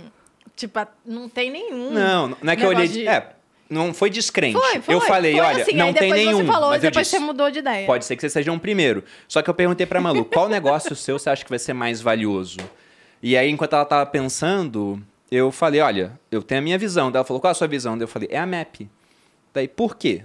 Porque você não conhece um sex shop que vale um bilhão, mas tem várias marcas de roupa que valem bilhões. Uhum. Então, já ter alguém que fez é um indicativo de que, pô, essa pessoa conseguiu fazer, é você olha pra fácil. ela, e ela não tem nada diferente de você, e muitas vezes não é uma diferença em termos de conhecimento, tudo é só talvez um pouco de conhecimento, mais experiência naquilo, mas é mais tempo tentando, ela foi atrás. Será que você não consegue fazer também? Sim. Olha, tem muito superchat que mandaram aqui. Hoje o superchat tá bombando. Só que a maioria é elogio, eu vou ler aqui. Mas é importante, o pessoal Não, pagou dinheiro pra certeza. elogiar, acho, né? Eu, eu, inclusive, estou indignada. Ninguém pagou pra elogiar a gente dessa vez. Como ousam, né, Bolívia? Como ousam. Como ousam. Mas primeiro aqui, o Viver de Marca mandou 100 reais, depois mandou mais 50. Que exemplo a ser seguido desse camarada, né? Eu tinha uma galera falando o nome dele antes. Ó, isso ele que- colocou aqui. Pra quem quer aprender a criar a sua própria marca de roupa, irei fazer na próxima semana a imersão Viver de Marca. Esse Para saber mais, tá é só entrar no alguém, canal né? Viver de Marca. Grande abraço, parabéns pelo podcast. Às vezes não, às vezes esse nome pode ser Não, mais antigo zoando. do que o Viver de Renda, É, né? ser. Depois ele mandou mais 50, agradecendo o pessoal que lembrou o nome dele. Aqui o João Pedro Mota. O João Pedro já veio aqui no podcast falar sobre redes sociais, no episódio junto com o Iese. Ah, é verdade, João. Ele mandou Ele excelente episódio. Adoro a Bela e a Petrícia, além, claro, da Malu e do Bruno, que são sempre a mais. Valeu, João. Ele, inclusive, eu vi um comentário dele quando você falou de mudar o nome da marca. Ele falou: Isabela, eu sou contra, hein? Só pra deixar claro aqui. Ah, não ele sei, me fala todo dia não sei isso. qual o motivo. Eu até entendo uma questão de nome de marca ligado ao nome do fundador. Tudo vai depender sobre qual nome você vai escolher. Daí, quando Eu você fico escolher um nome sentindo que eu genial, ia ter que morrer, entendeu? Pra desvincular, eu ia ter que morrer, mas eu não quero. Você entende? Não vai tá- não vai tá dando rolar pra- pra então morrer. eu tenho a vontade, mas a gente conversa muito sobre isso. Sobre essa questão da marca, e da construção. Eu acho que é necessário, pela experiência que eu tenho, da, da- do vínculo de, dela ser criada. Não sei, parece que eu cresci junto com ela. Então, quanto mais eu Uhum. cresço, mais ela vai crescer e vai traduzir exatamente o que eu sou e não traduzir o que ela é como essência, você entende? Entendi. Sim. Ela Entende? não vai conseguir Era 11 a manter 16, não a é mais. essência. Hoje É, não é mais, verdade. porque eu uso. Então, quando eu tiver 40, ela vai ser pra mulheres de 40? Ou será que ela vai ter uma essência própria? Uhum. Então, enfim, eu acho que o nome completo, assim, ele é muito vinculado. Até Chanel é, era Ah, Cocô Chanel, não era Cocô nome. Chanel. É. É Muda o meu nome. Eu acho que tá mais fácil. Agora meu Hoje nome é dia Paula. parece que tá Exato. Muda o seu nome. Eu Mas- achei a, a- Não, tô falando sério agora. Porque, Tá falando sério? Você tá falando então fica sério, essa Malu? dica aí pro porque pessoal. agora, Mude o seu nome. em vez de você mudar o nome da marca, você muda o seu nome. Amor, pra você faz mais sentido, porque se busca no Google, tem lá antecedentes criminais. Então, eu entendo, eu entendo a sua mudança. Ô, o Malu, caso da Isabela falar? não é a mesma eu coisa. Dei, eu tava dando um Google, Você deu um pra, Google? pra construir a sua. A, pra, pra entender, tipo, Quem da eu era, sim, origem. sim. Não, porque eu sabia. Eu sabia por cima, mas sabe, de ver e tal. Mas eu falei, não, mas eu quero saber o Aí a- background. aí a- E aí tinha um negócio lá. A Malu nunca foi presa com antecedentes criminais. Foi isso, apenas o marido dela que inventou isso num podcast. Eu ri tanto sozinha. não, Tava pior- escrito lá. Malu Perini já foi presa realmente? Não, isso foi apenas uma piada do marido dela num podcast. Nunca foi, gente. Nunca foi. É uma piada interna. Faltaram Cara, provas. Faltaram provas, sempre digo que faltaram provas. As testemunhas foram sumindo misteriosamente, tá aí, né? Justiça é falha no Brasil, né? A gente sabe disso. Mas a questão de nome de fundador ligado à marca, tem um autor que eu gosto bastante, que é o Nassim Taleb, que ele fala, na dúvida entre comprar de duas marcas que você não conhece, compra da marca que tem o nome do fundador. Porque a chance de fazer uma besteira com o produto é muito menor, é, o nome dele. Com certeza. Se você bota o nome da maquiagem Petrise, eu sei que você quer um negócio de qualidade, porque é o seu nome. Sim. Mesma coisa a sua roupa, é o seu nome. É verdade. Quando muda o nome e desvincula, tem a, a coisa boa para a marca, o valor de mercado pode vir a aumentar, porque não depende mais muito fortemente de uma pessoa. Só que é mais fácil você botar um executivo que não tem o amor que vocês têm pela marca e o cara falar: olha, a gente quer aumentar a venda e quer diminuir custo. Então vamos dar uma mexidinha na qualidade para baixo e ninguém vai notar. O dono da marca não costuma fazer isso. Um cara que não é dono, ele costuma fazer. Não, mas eu, é, eu acho que isso é um dos principais conceitos, inclusive, de quando você vai cortar custo da empresa. A última coisa que você corta é qualidade de produto. Você corta tudo. Ah, o escritório que você tá, corta a equipe. Por último, a qualidade do produto. Quem do se serviço. importa com a sua marca, no Exato. caso. Eu acho que essa é, inclusive, uma dica. Corta por último a qualidade É, do produto é ou do óbvio. serviço. Porque ninguém vai saber se você tá no escritório meio merda, se você saiu de outro e veio Uhum. pra, né? Mas as pessoas vão saber se o produto chegou lá e tá ruim. Experiência de usuário, mas enfim. Eu tô nesse momento, eu não sei o que eu faço. Bom, Vai, continuando com o superchat, Rafaela Bruna Arquitetura Design mandou 100 reais. Colocou aqui, Fernanda, cliente amiga especial. Feliz demais por estar com você desde o início. Sua avó, minha linda.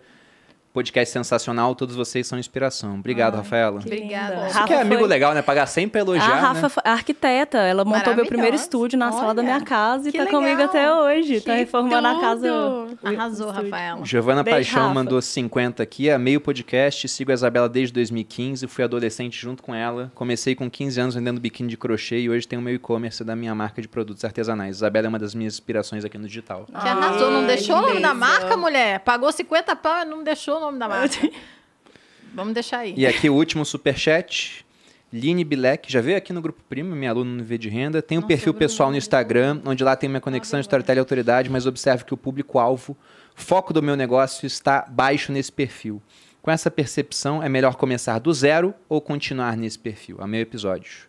Pegaram a pergunta? Qual é o Repete perfil? aí, falou meio repete aí. rápido. Eu não o Tá, começo. vou- vou é porque era um texto grande. O começo, só. Tem o perfil pessoal no Instagram, onde lá tem minha conexão storytelling e autoridade. Mas observo que o público-alvo, foco do meu negócio, está abaixo nesse perfil, porque é o perfil pessoal dela que ela mudou para ser o de negócio junto.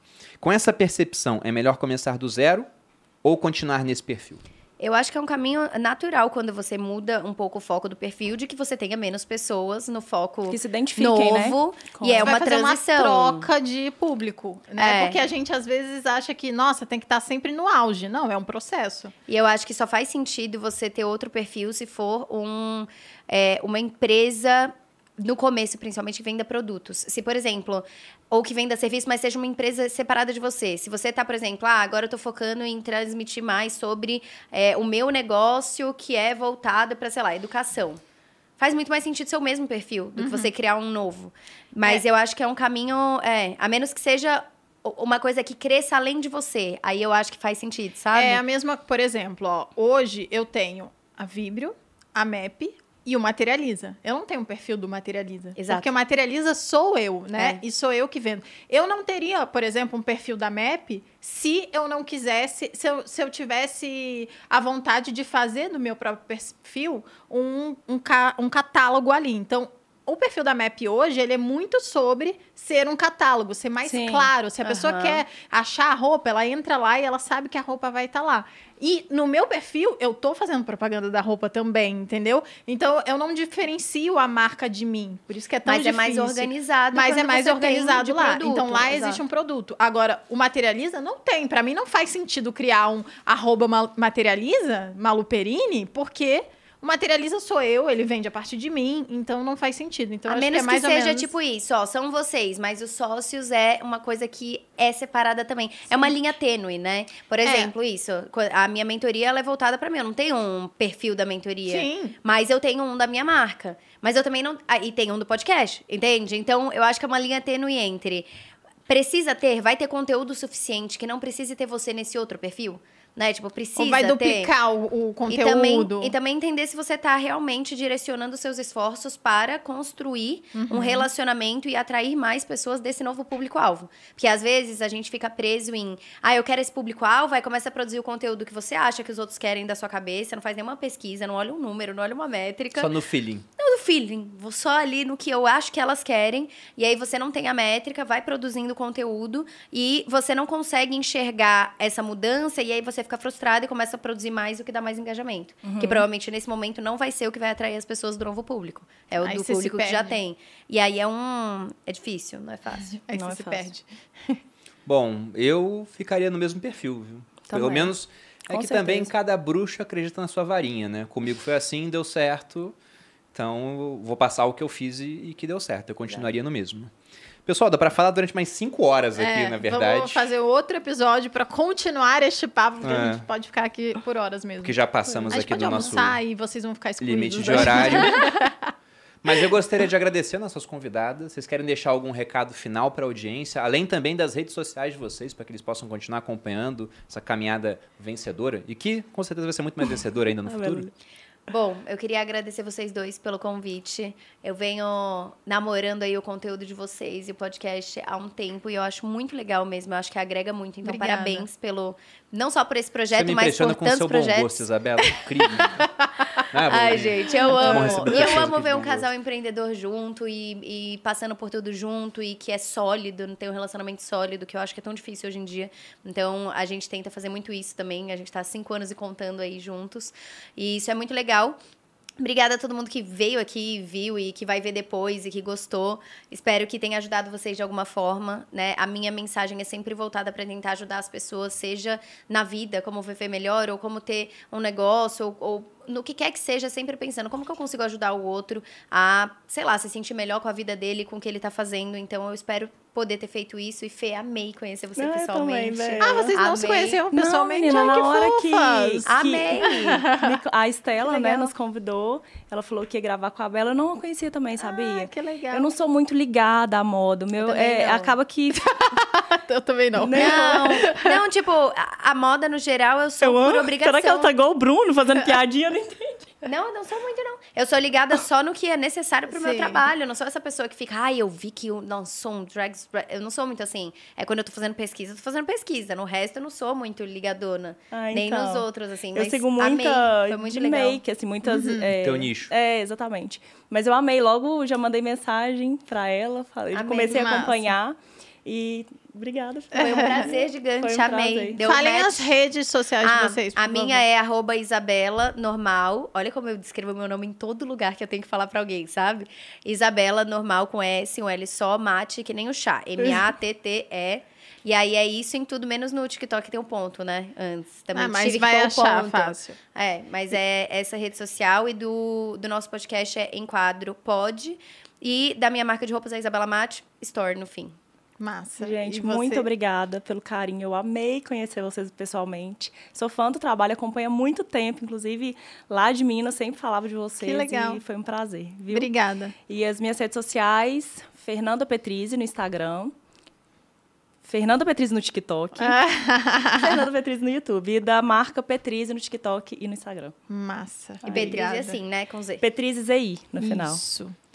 E vocês podem me encontrar aqui no YouTube dos sócios toda quinta-feira, às vezes segunda, às vezes terça. Então se inscrevam no canal para ver os nossos podcasts e também todas as plataformas de streaming de áudio para você já fazer o seu cardio do dia aí com a gente no ouvido, rindo e falando coisas interessantes. E vocês também podem me encontrar no arroba maluperini e também no TikTok, malu.perini. Também no Instagram de todas as minhas marcas, vocês podem ver conteúdos muito legais. A Vibrio é o da Vibrio e by Maluperini, que é o da MAP no Instagram. Bom, vocês me encontram no YouTube Você Mais Rico, vídeo todas as segundas e quartas. No Instagram, Bruno Underline Perini. Também tô no TikTok, batemos um milhão lá sem Dançando. dancinha. Não, mentira. Sem dancinha. Procurem lá também. E eu só lembro a todos vocês, aqueles que quiserem se especializar ainda mais em marketing digital e, dentro disso, com a formação em social media, que as inscrições para esse curso do Stage de formação estão abertas e nós temos 200 reais de desconto no link do QR Code ou que vai estar aparecendo aqui no episódio. As nossas convidadas, muito obrigado pela presença. Espero que Obrigada tenham gostado e que voltem mais vezes aqui no Sócios. Com certeza. Só fazer o convite. Fazendo o convite, a gente vem. Amei, gente. Obrigada. Obrigada E pelo para carinho. quem acompanhou, muito obrigado pela audiência e até a próxima. Até. Beijos. Tchau.